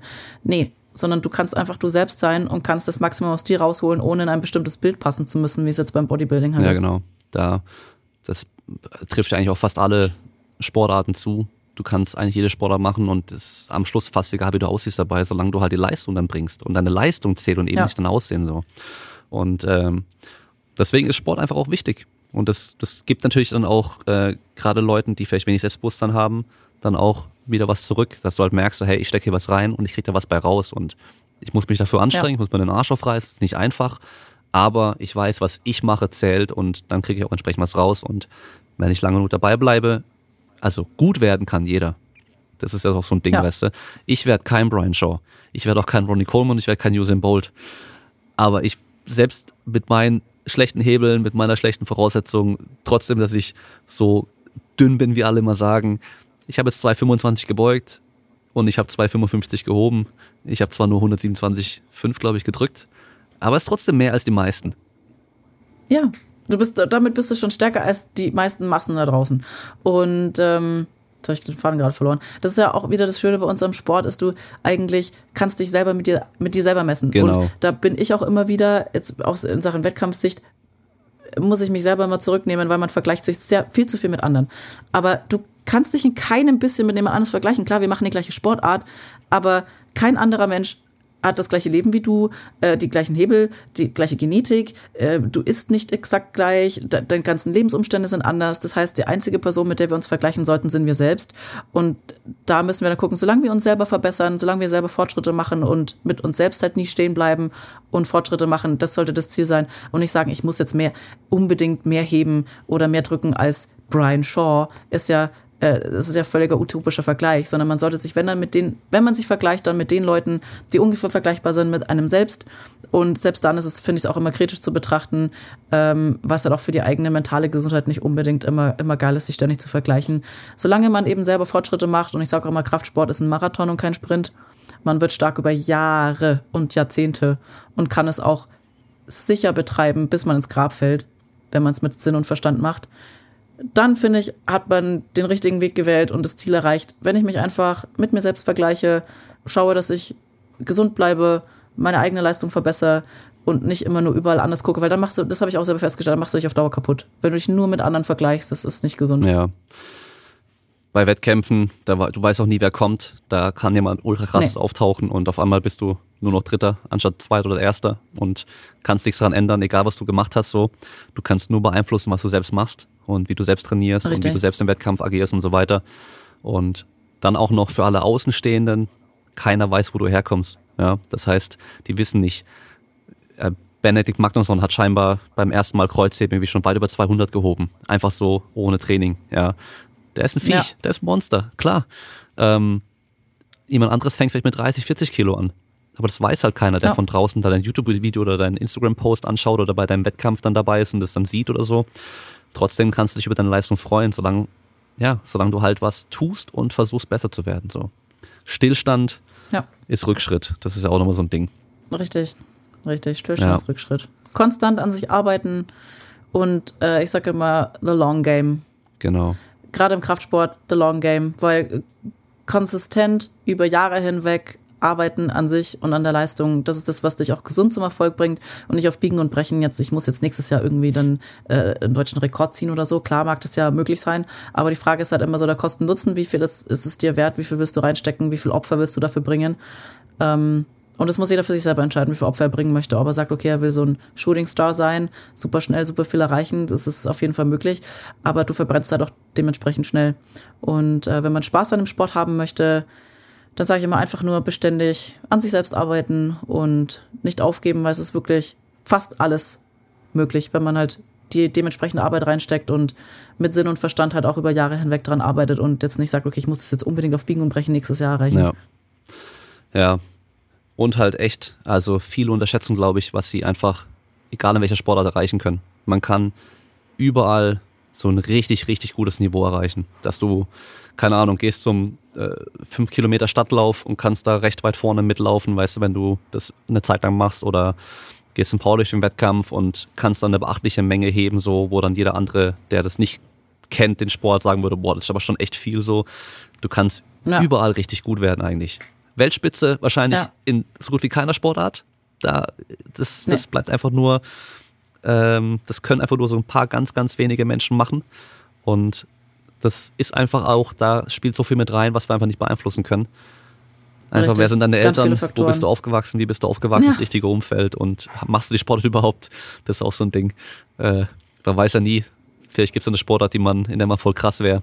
Aber man kennt sie nicht mal, die Sportart. Man hat es einfach nicht gefunden. Ja, ja, das kann ja gut sein. Aber das Wichtigste ist halt auch einfach, es muss halt Spaß machen, auch so. Richtig. Ja. Am Ende, am Ende vom Tag, keiner von uns verdient Geld damit. Am Ende vom Tag ist es doch wirklich nur unser Hobby.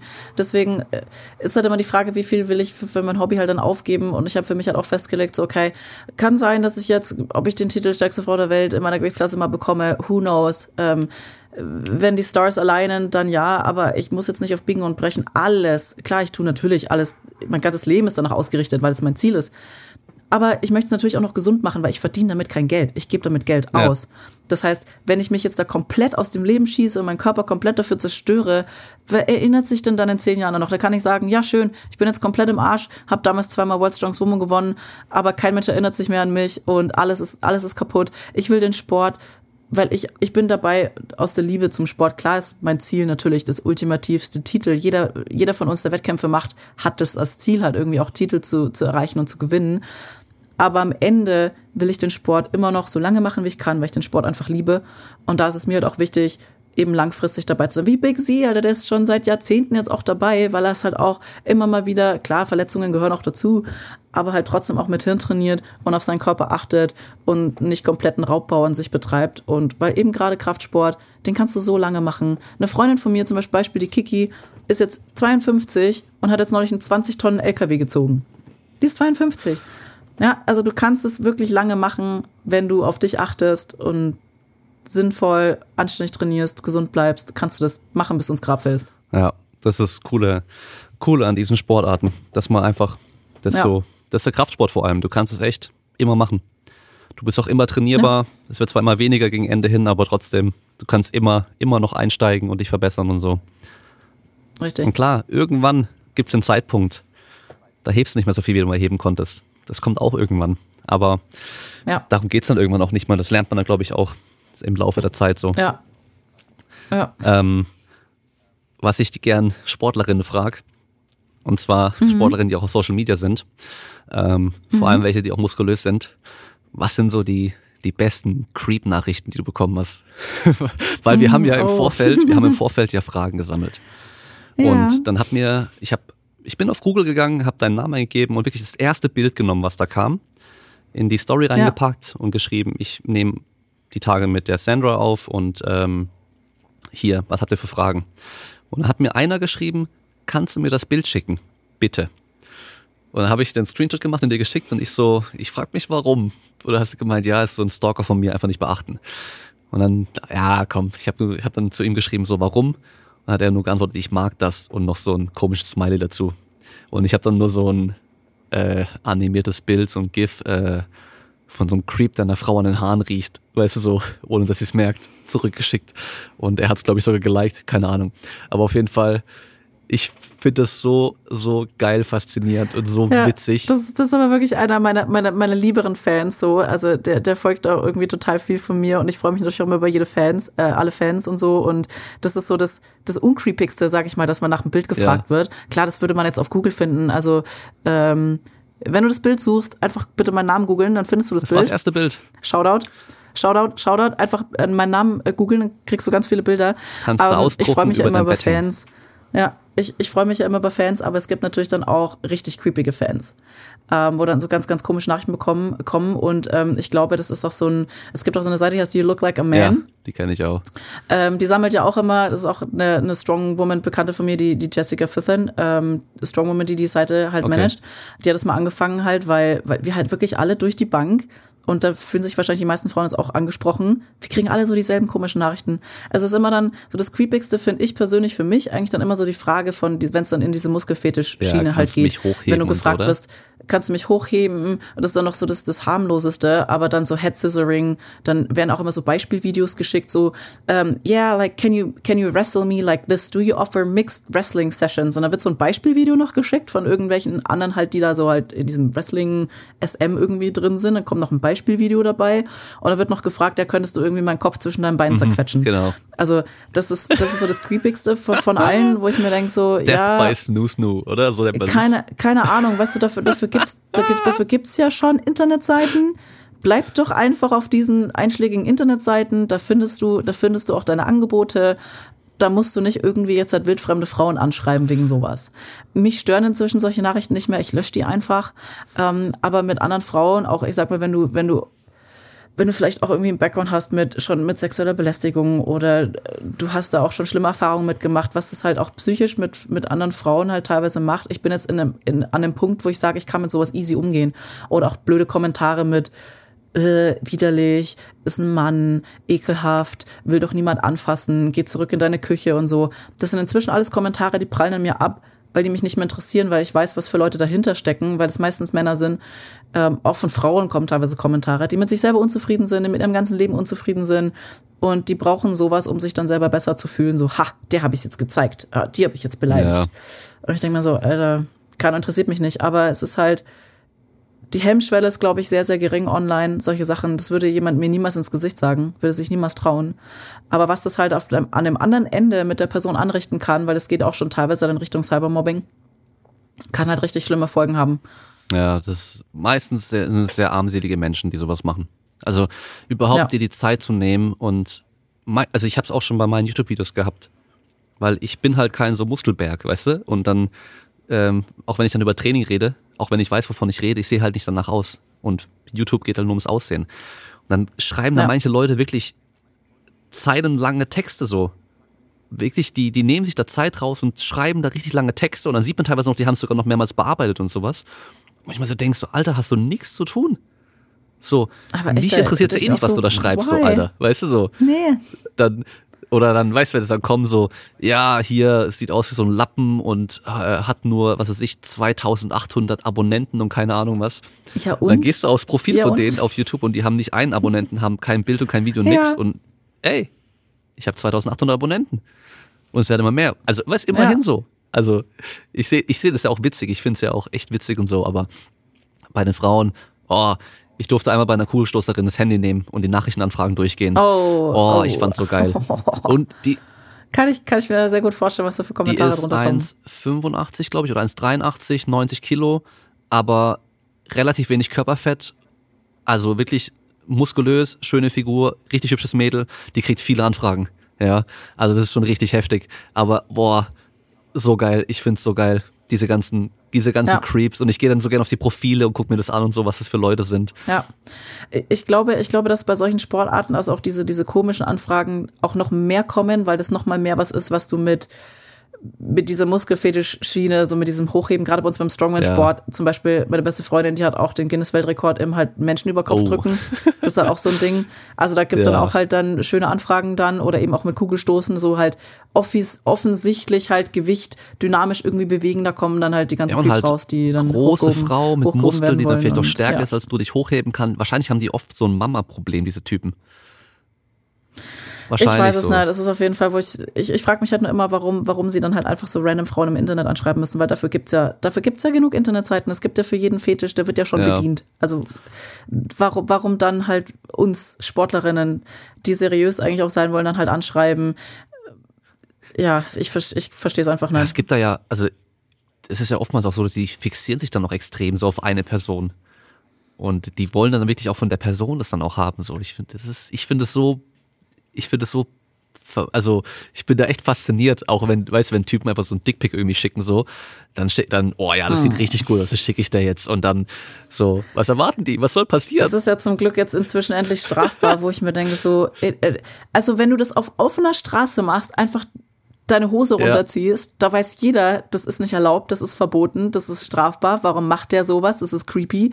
Aber ungefragt, das ist ja nicht so, dass ich danach frage, einfach ungefragt so ein Bild in meinen DMs haben, ich meine, ich lache dann darüber Ja. und, und ich schreibe teilweise dann, also manchmal, wenn ich, wenn ich, wenn ich in einer wenn ich in einer lustigen Stimmung bin, dann schreibe ich irgendwas Lächerliches zurück, aber ich lösche es meistens und blockiere es. Aber mich in die Position zu bringen, das blockieren zu müssen, ist schon falsch, weil wie ich ja vorhin schon gesagt habe, so du weißt nie, was was für eine psychische Verfassung auch derjenige am anderen Ende ist und es ist halt einfach trotzdem sexuelle Belästigung. Auf, auf einer Straße würde würde es wäre das für jeden klar, Ja. aber weil es im Internet ist, sagt jeder, na ja, aber die kann es doch löschen und blockieren. Wo ich mir denke, in die Position sollten wir niemals gebracht werden, das machen zu müssen. Und das ist ja bei den Männern das Gleiche. Ich meine, ihr wollt es ja auch nicht ungefragt ähm, irgendwelche Dickpics in, in euren Nachrichten Nee. haben. Klar, ihr würdet euch vielleicht freuen, wenn euch Frauen jetzt Bilder von Brüsten schicken oder so. Kommt drauf Aber an. im Muss Endeffekt nicht- ist es muss das Gleiche. Muss, muss auch nicht unbedingt Also, sein, ne? Also Kumpel- das gehört sich einfach nicht. Das Kumpel ist kriegt mittlerweile manchmal auch schon ungefragt so Sachen.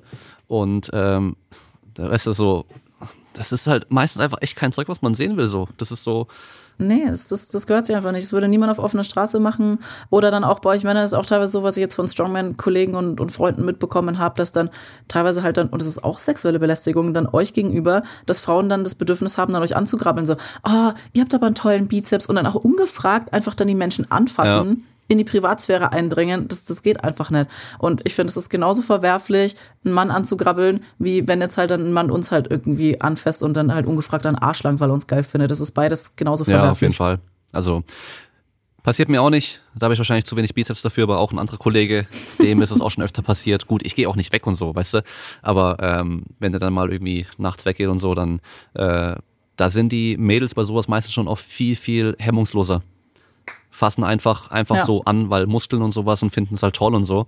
Und wenn der Typ dann halt genauso andersrum halt dann an die Brust dann fassen würde, das dann gäbe es wahrscheinlich eine Ohrfeige oder so, aber ähm, ja, Ja, ja gut, da sind wir dann nochmal dem wirklich ja, aber immer noch in diesem Ober-Unterordnungsverhältnis, weil weil ja, das ist halt auch schwierig dann als, als Frau, du dich dann, du musst halt auch teilweise Angst haben, dann als Frau da irgendwo hinzugehen, weil viele Frauen sind halt auch noch in dem, an dem Punkt so, sich wehren, wird halt dann teilweise schon schwierig, wenn dann halt irgendwie so ein 100 Kilo Typ halt dann vorbeikommt und das Mädel wiegt halt irgendwie nur 55. Da, also ein Mann kann sich theoretisch immer wehren, ne? Aber als Frau ist es halt dann irgendwann schwierig. Und ja.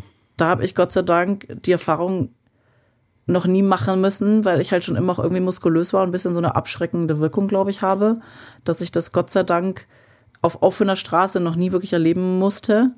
Aber da geht es anderen Frauen halt dann ganz anders auch, die dann solche Sachen tagtäglich, so Harassment, auch wenn du halt äh, hübsch bist, du läufst draußen auf der Straße und du, du wirst teilweise dann gecatcalled und da musst du dann auch, wenn du alleine dann draußen bist, musst du schon, musst du schon aufpassen, wo du bist und wo du dich halt rumtreibst und wo du gehst und ob du alleine bist und wie weit dein Auto weg ist und so über solche Sachen müssen sich ja dann Frauen auch schon Gedanken machen. Das ist schon krass. Ja, das ist, äh, also ich weiß, ich bin halt auch irgendwie großer Typ und so und auch wenn ich immer so ein dünner Typ war, ich war immer selbstbewusst und alles und ähm, habe deswegen sowas wahrscheinlich auch nie ausgestrahlt, deswegen es kam auch noch niemand auf mich zu, hat irgendwie Stress machen wollen oder sowas. Einmal Mhm. war ich mit Kumpels unterwegs und dann sind wir auch stehen geblieben und haben halt dann auch äh, geantwortet, sag ich mal, und dann wurden die auf einmal ganz freundlich so. Ähm, aber das sind halt, glaube ich, auch echt Sachen, wo wirklich auch wieder der Sport einfach helfen kann, dieses Selbstbewusstsein zu bekommen, so, Ja. dass, dass dein Körper was leisten kann. Die Ausstrahlung ist eine und andere. dann das strahlt man dann auch entsprechend aus, weil das ist ja, wenn man sich da ein bisschen informiert, viel einfach Körpersprache und diese, diese Typen, also oder diese Menschen, die wirklich solche Übergriffe auch dann durchführen, die nehmen ja nicht einfach den nächstbeste, der da kommt, oder den nächstbesten, der da kommt, sondern die suchen sich ja entsprechende Personen aus, die halt, wo sie halt wissen, hey, die Person macht dann keinen Stress oder macht keinen, macht den Mund nicht auf und Ja. wird sich nicht wehren oder wird sich nicht wehren können oder so. Ja. Das ist ja oftmals einfach auch viel Ausstrahlung, Körpersprache und ähm, gar nicht mal so das Körperliche so. Ja. Deswegen möchte ich halt auch viele Frauen in den Kraftsport bekommen, weil du halt einfach auch, wie du schon sagst, du bekommst ein ganz, eine ganz andere Ausstrahlung, du gehst selbstbewusster äh, durchs Leben und so. Alleine wenn die Ausstrahlung halt schon hilft, solche Sachen zu vermeiden, ist es schon ein Gewinn. Und wenn du dann auch noch vielleicht dann Selbstbewusstsein hast, dich zu wehren und was zu sagen, das schreckt auch noch mal ein bisschen ab. Und jedes kleinste bisschen kann helfen. Und wenn ich nur eine Frau irgendwie da draußen erreiche, die durch den Kraftsport es schafft, selbstbewusster durchs Leben zu gehen und, und ein paar Situationen zu vermeiden, dann ist es schon, dann hat der Kraftsport schon so viel geholfen. Ja. Und wenn du die ganze Woche hart trainierst, hast du eh keinen Bock mehr am Wochenende wegzugehen und willst nur schlafen. Richtig. Das heißt, du legst dich eh, legst dich eh um abends um neun ins Bett und gehst gar nicht mehr vor die ja, Tür. so, so viel Muskelkater, so, nee, ich gehe heute nicht mehr tanzen. Ja, dann kommst Ja. du gar nicht mehr in die Situation. Ja, und ich meine, oftmals, weißt du so, wenn du dann halt auch so diesen Sport, also generell Sport machst und es wirklich ernst nimmst, dann wirst du auch ein bisschen gesundheitsbewusster und dann ist es ist auch eben der Schlaf dir auch wichtig und hörst vielleicht auch auf, Alkohol zu trinken oder vielleicht so Exzessives zu machen und gehst eben dann auch nicht mehr so, so feiern und so, weißt du, die ganzen Sachen, weil oftmals, weißt du so, wenn du einfach nachmittags shoppen gehst, da wird wahrscheinlich ganz, ganz selten was passieren. Wenn du halt nachts auf der Straße unterwegs bist und alles sind besoffen und so, dann ist die Chance wahrscheinlich deutlich höher. Und dann wirklich vielleicht auch einfach kommst du auch dadurch weniger in solche Situationen rein, dass irgendwie was passieren könnte. Das sind, glaube ich, Ja, es, es ist natürlich, ist natürlich tragisch, wenn man, wenn man jetzt Situationen vermeiden muss. Also es sollte von Grund auf sollten, sollte sowas gar nicht passieren müssen, dürfen. Ja. Aber ja, also ich gehe auch so, ich, ich kann es an einer Hand abzählen, wie oft ich in den letzten Jahren irgendwie, irgendwie Ja. auch weg war. ich meine, da sind wir hier Was eh, einfach halt mit dem Sport nicht vereinbar da sind ist. wir hier eh in so einer äh, sehr, wie soll man sagen, komfortablen Situation. Ja, wenn du da in andere Länder schaust, da ist es ganz normal, dass du nicht einfach nachts auf die Straße rausgehst, weil du halt weißt, da kann sonst irgendwas Ja. passieren. Und ähm, ja, deswegen ist es auch vielleicht für manche so, so überraschend, wenn da mal was passiert. So, man hört ja so selten was. Obwohl so selten passiert halt doch nichts, aber wenn da was passiert, sind alle mal ist halt geschockt. So. trotzdem leider an der Tagesordnung Ja. auch. Ja. Also ich, ohne Witz, ich bin Ich auch da durch mein- selber auch ja. immer, ich, wenn ich irgendwo hinkomme und so oder, oder, oder unterwegs bin, ich versuche immer so alles irgendwie im Blick zu haben, weil ich sag, man kann auch niemandem trauen so. Es muss nur ein Psychopath unterwegs sein. Ja. Und dann ja. einer reicht. Ja, und das ist, ist auch beruflich, ähm, aber es ist ja auch oh, viel zu viel gesehen, wie viel, wie viel dann doch wirklich passiert, was. Wir leben auch irgendwie in so einer kleinen Bubble, wie du auch schon sagst, man geht dann teilweise auch irgendwie wenig weg. Man bekommt auch gar nicht mit, was so, was da teilweise dann alles passiert, oder weil man vielleicht selber auch nicht der, nicht jetzt der Opfertyp ist. Also ich will es jetzt auch nicht Opfertyp nennen, aber wenn man halt, du Ja, weißt, was ich meine, oder die Zuhörer wissen, was ich meine, halt, dass du, dass du vielleicht auch gar nicht eben, wie wir schon gesagt haben, aus besti- bestimmten Gründen halt dann äh, zufällig dann so eine Situation kommst, aber es passiert so häufig immer noch, ähm, ja, und wirklich, da glaube ich ja, dass der Kraftsport halt uns in so eine kleine Bubble halt holt, die ja uns halt auch, auch hilft, da solche Situationen auch zu vermeiden oder halt einfach gar nicht von Grund auf vielleicht auch, wie du schon sagst, man geht dann gar nicht mehr weg. Man minimiert da schon mal das Risiko, dann hat man eine ganz andere Ausstrahlung, man ist selbstbewusster. Du kannst dich auch wehren, wenn es theoretisch der Fall wäre, dass du es dass du's tun müsstest. Bist in einer ganz anderen Bubble drin, wie jetzt halt der 0815 Mensch. Ja. Und hast halt auch nur solche Leute um dich rum auch. Das ist ja nochmal so ein Punkt dann auch. ja. So, ähm, ein Thema würde ich noch gerne ansprechen. Können wir auch ganz kurz machen. Mhm. Und zwar diese TV-Sendung, in der du zu sehen warst. Letztes Jahr, glaube ich, gell? Ja. Weil ich habe dir vorhin schon erzählt, ich schaue Mhm. Halt kein ist- Fernsehen und Ja. mir wurde das mal irgendwann auch gesagt. Ähm, warst du damals aus Stuttgart? Nee. Aber irgendwie hieß es aus Stuttgart, kann das sein? nee. Die haben eigentlich schon gesagt aus Nürnberg. Keine Ahnung, aber irgendwie wurde es halt, äh, hat auch jemand mal gesagt, irgendwie aus Stuttgart eine äh, Strong Woman oder hier aus der Gegend, keine Ahnung. Ach so, ja, vielleicht eine Teilnehmerin, weil wir hatten ja auch ähm, verschiedene Mädels, die dann äh, auch teilweise Strongman oder halt auch andere Kraftsportarten gemacht haben. Also kann sein, dass da Okay. Eine dabei war. Ich kann mich jetzt nicht mehr daran erinnern, weil wir halt viele Teilnehmerinnen hatten. Warte mal, ich glaube, das Video, was ich vorhin geschaut habe, dieses Finale mit diesen äh, Stäben oder äh, Baumstämmen da in diese Dinger rein sortieren, die war, glaube ich, aus Stuttgart. Ich glaube so, das, das könnte dann passen. Das kann sein, ja. Aber also für, für die Leute auch, die jetzt gerade nicht wissen, worum es geht, ist der Superhero äh, Germany auf Pro7. Ich schaue ja sonst eigentlich auch kein Fernsehen, also überhaupt nicht. Also nur vielleicht Netflix und, und YouTube und so und Amazon Prime. Ähm, aber war auf jeden Fall war eine coole, coole, coole Erfahrung. Und ähm, die andere Frau, die noch dabei war, war Christina Obergföll, Ja. Speerwerferin. Die ist natürlich Ja, auch dann, imposant, ähm, wenn man die in echt sieht, gell? Die habe ich im Trainingslager äh, letztes Jahr, glaube ich, gesehen in der Türkei. Ähm, die ist ein gutes Stückchen größer als du, glaube ich, gell? Ja, die ist noch ein Stückchen größer als ich, auch richtig stark. Die hat auch, ich habe mich auch mit ihr unterhalten, die machen ja teilweise auch recht viel Ja. Bankdrücken, auch die, die Speerwerfer und ich glaube auch ihre Bestleistung, was sie mal gesagt hat, ich glaube 120. Bisschen mehr als 120 Kilo, dann im Training 120 oder 25, also auch schon richtig stark. Die haben auf jeden Fall einiges drauf. Das ist auch für Ja. viele Kraftsportler, die halt hobbymäßig so Kraftsport machen und nie anderen Sport gemacht haben, wenn die mal sehen, was manche Sportler in anderen Sportarten an Kraftleistung bringen, das ist echt brutal teilweise. Wahnsinn. Also ich folge, ich folge total gerne auch den, den deutschen Speerwerfern, ähm, weil auch das Training ich super spannend finde und das für mich auch eine der, der krass athletischsten Menschen sind, weil es so viel vereint Ja. halt. Also Speerwerfen wäre auch so eine Stark, Sache. schnell, beweglich. Ich glaube, wenn ich, krass. ja, wenn ich, wenn ich den Strongman-Sport nicht machen würde oder nicht Gewichtheben oder Powerlifting machen würde, dann würde ich, glaube ich, Speerwerfen versuchen, weil ich es einfach, es ist halt auch mega, mega geil. Mhm. Auch das Training, super athletisch, vielseitig. Ja. ja, das ist schon krass. Und Superhero, war das so vom Prinzip her sowas wie Schlag den Star, nur mussten die gegen euch antreten oder war das mehr so American Gladiator mäßig? Ist so eine Mischung irgendwie. Also die hatten es, glaube ich, so ein bisschen angelehnt, so als Vorbild so ein bisschen die Titan Games von, äh, von The Rock. Stimmt, Was in den USA ja eine, eine. Fernsehserie war.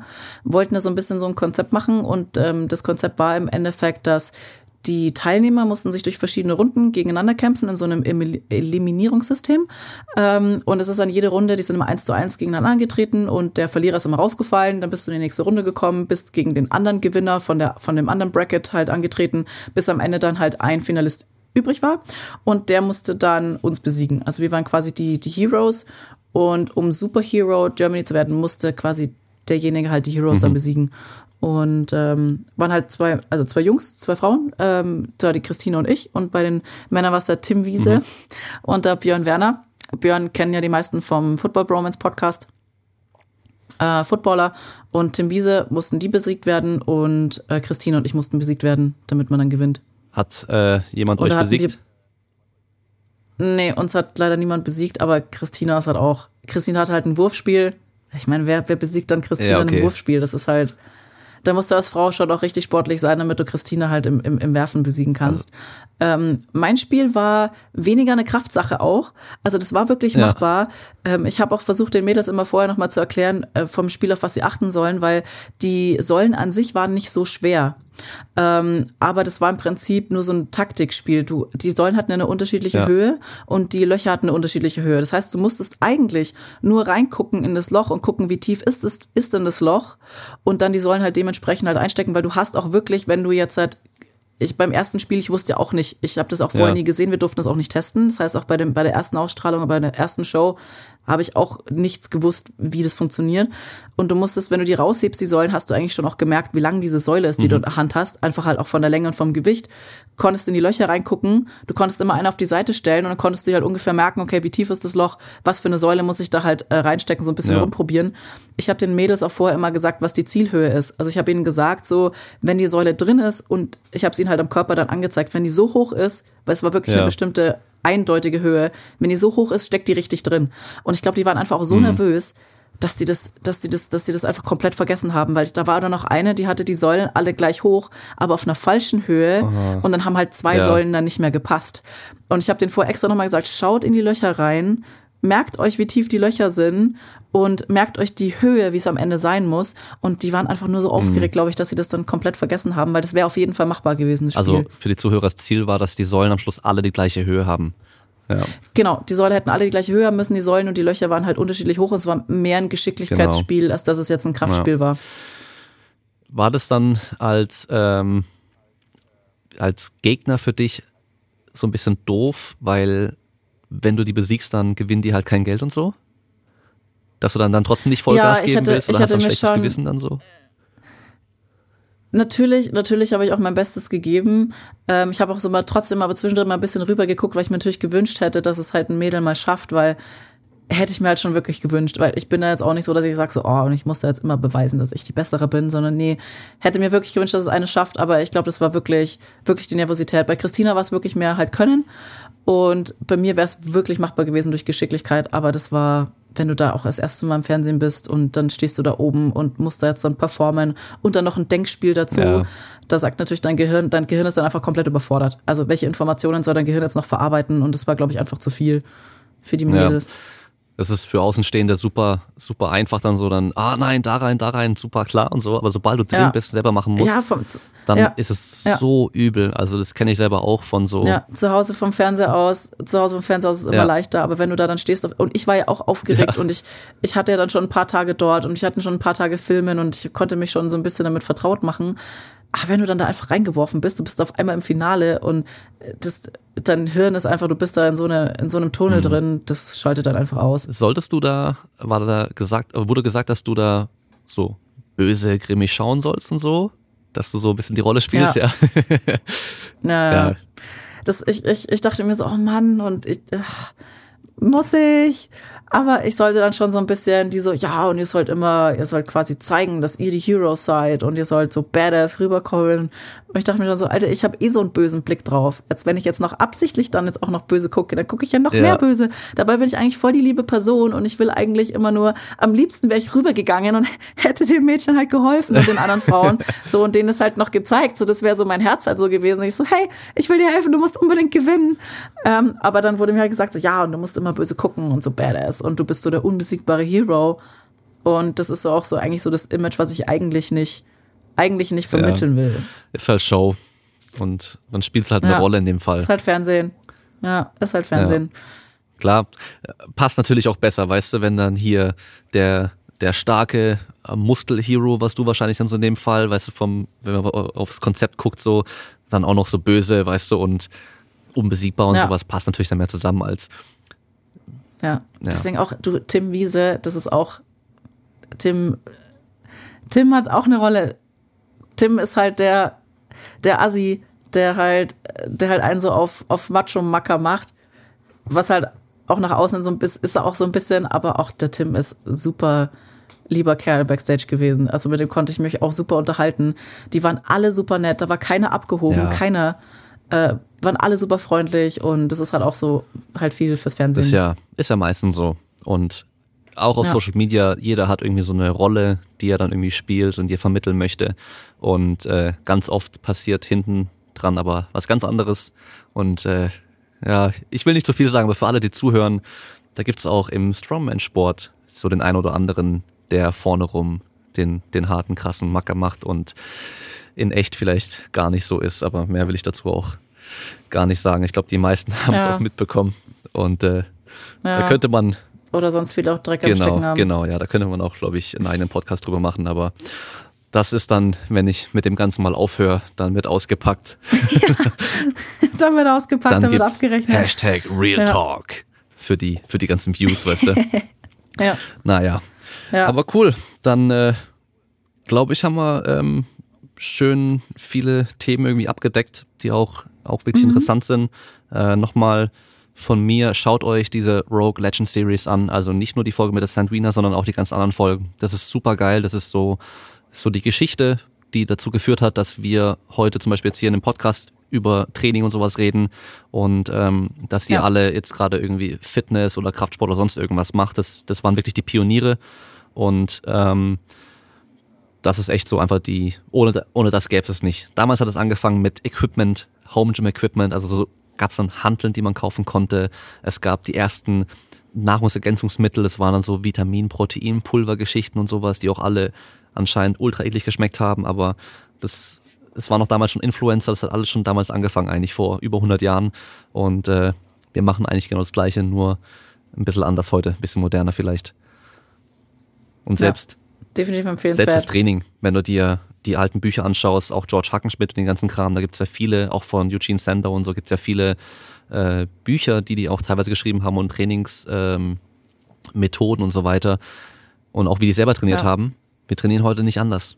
Also wir haben, wir haben echt so ähm, vieles durchgemacht, so die letzten 100 Jahre, was Training angeht, dann auch mit, mit dem Bodybuilding, mit den Weiterprinzipien und mit Aerobic und mit davor Frauen nur in irgendwelche Geräte einspannen, die sie durchbewegen und gar kein Krafttraining Gott, und so ja. weiter.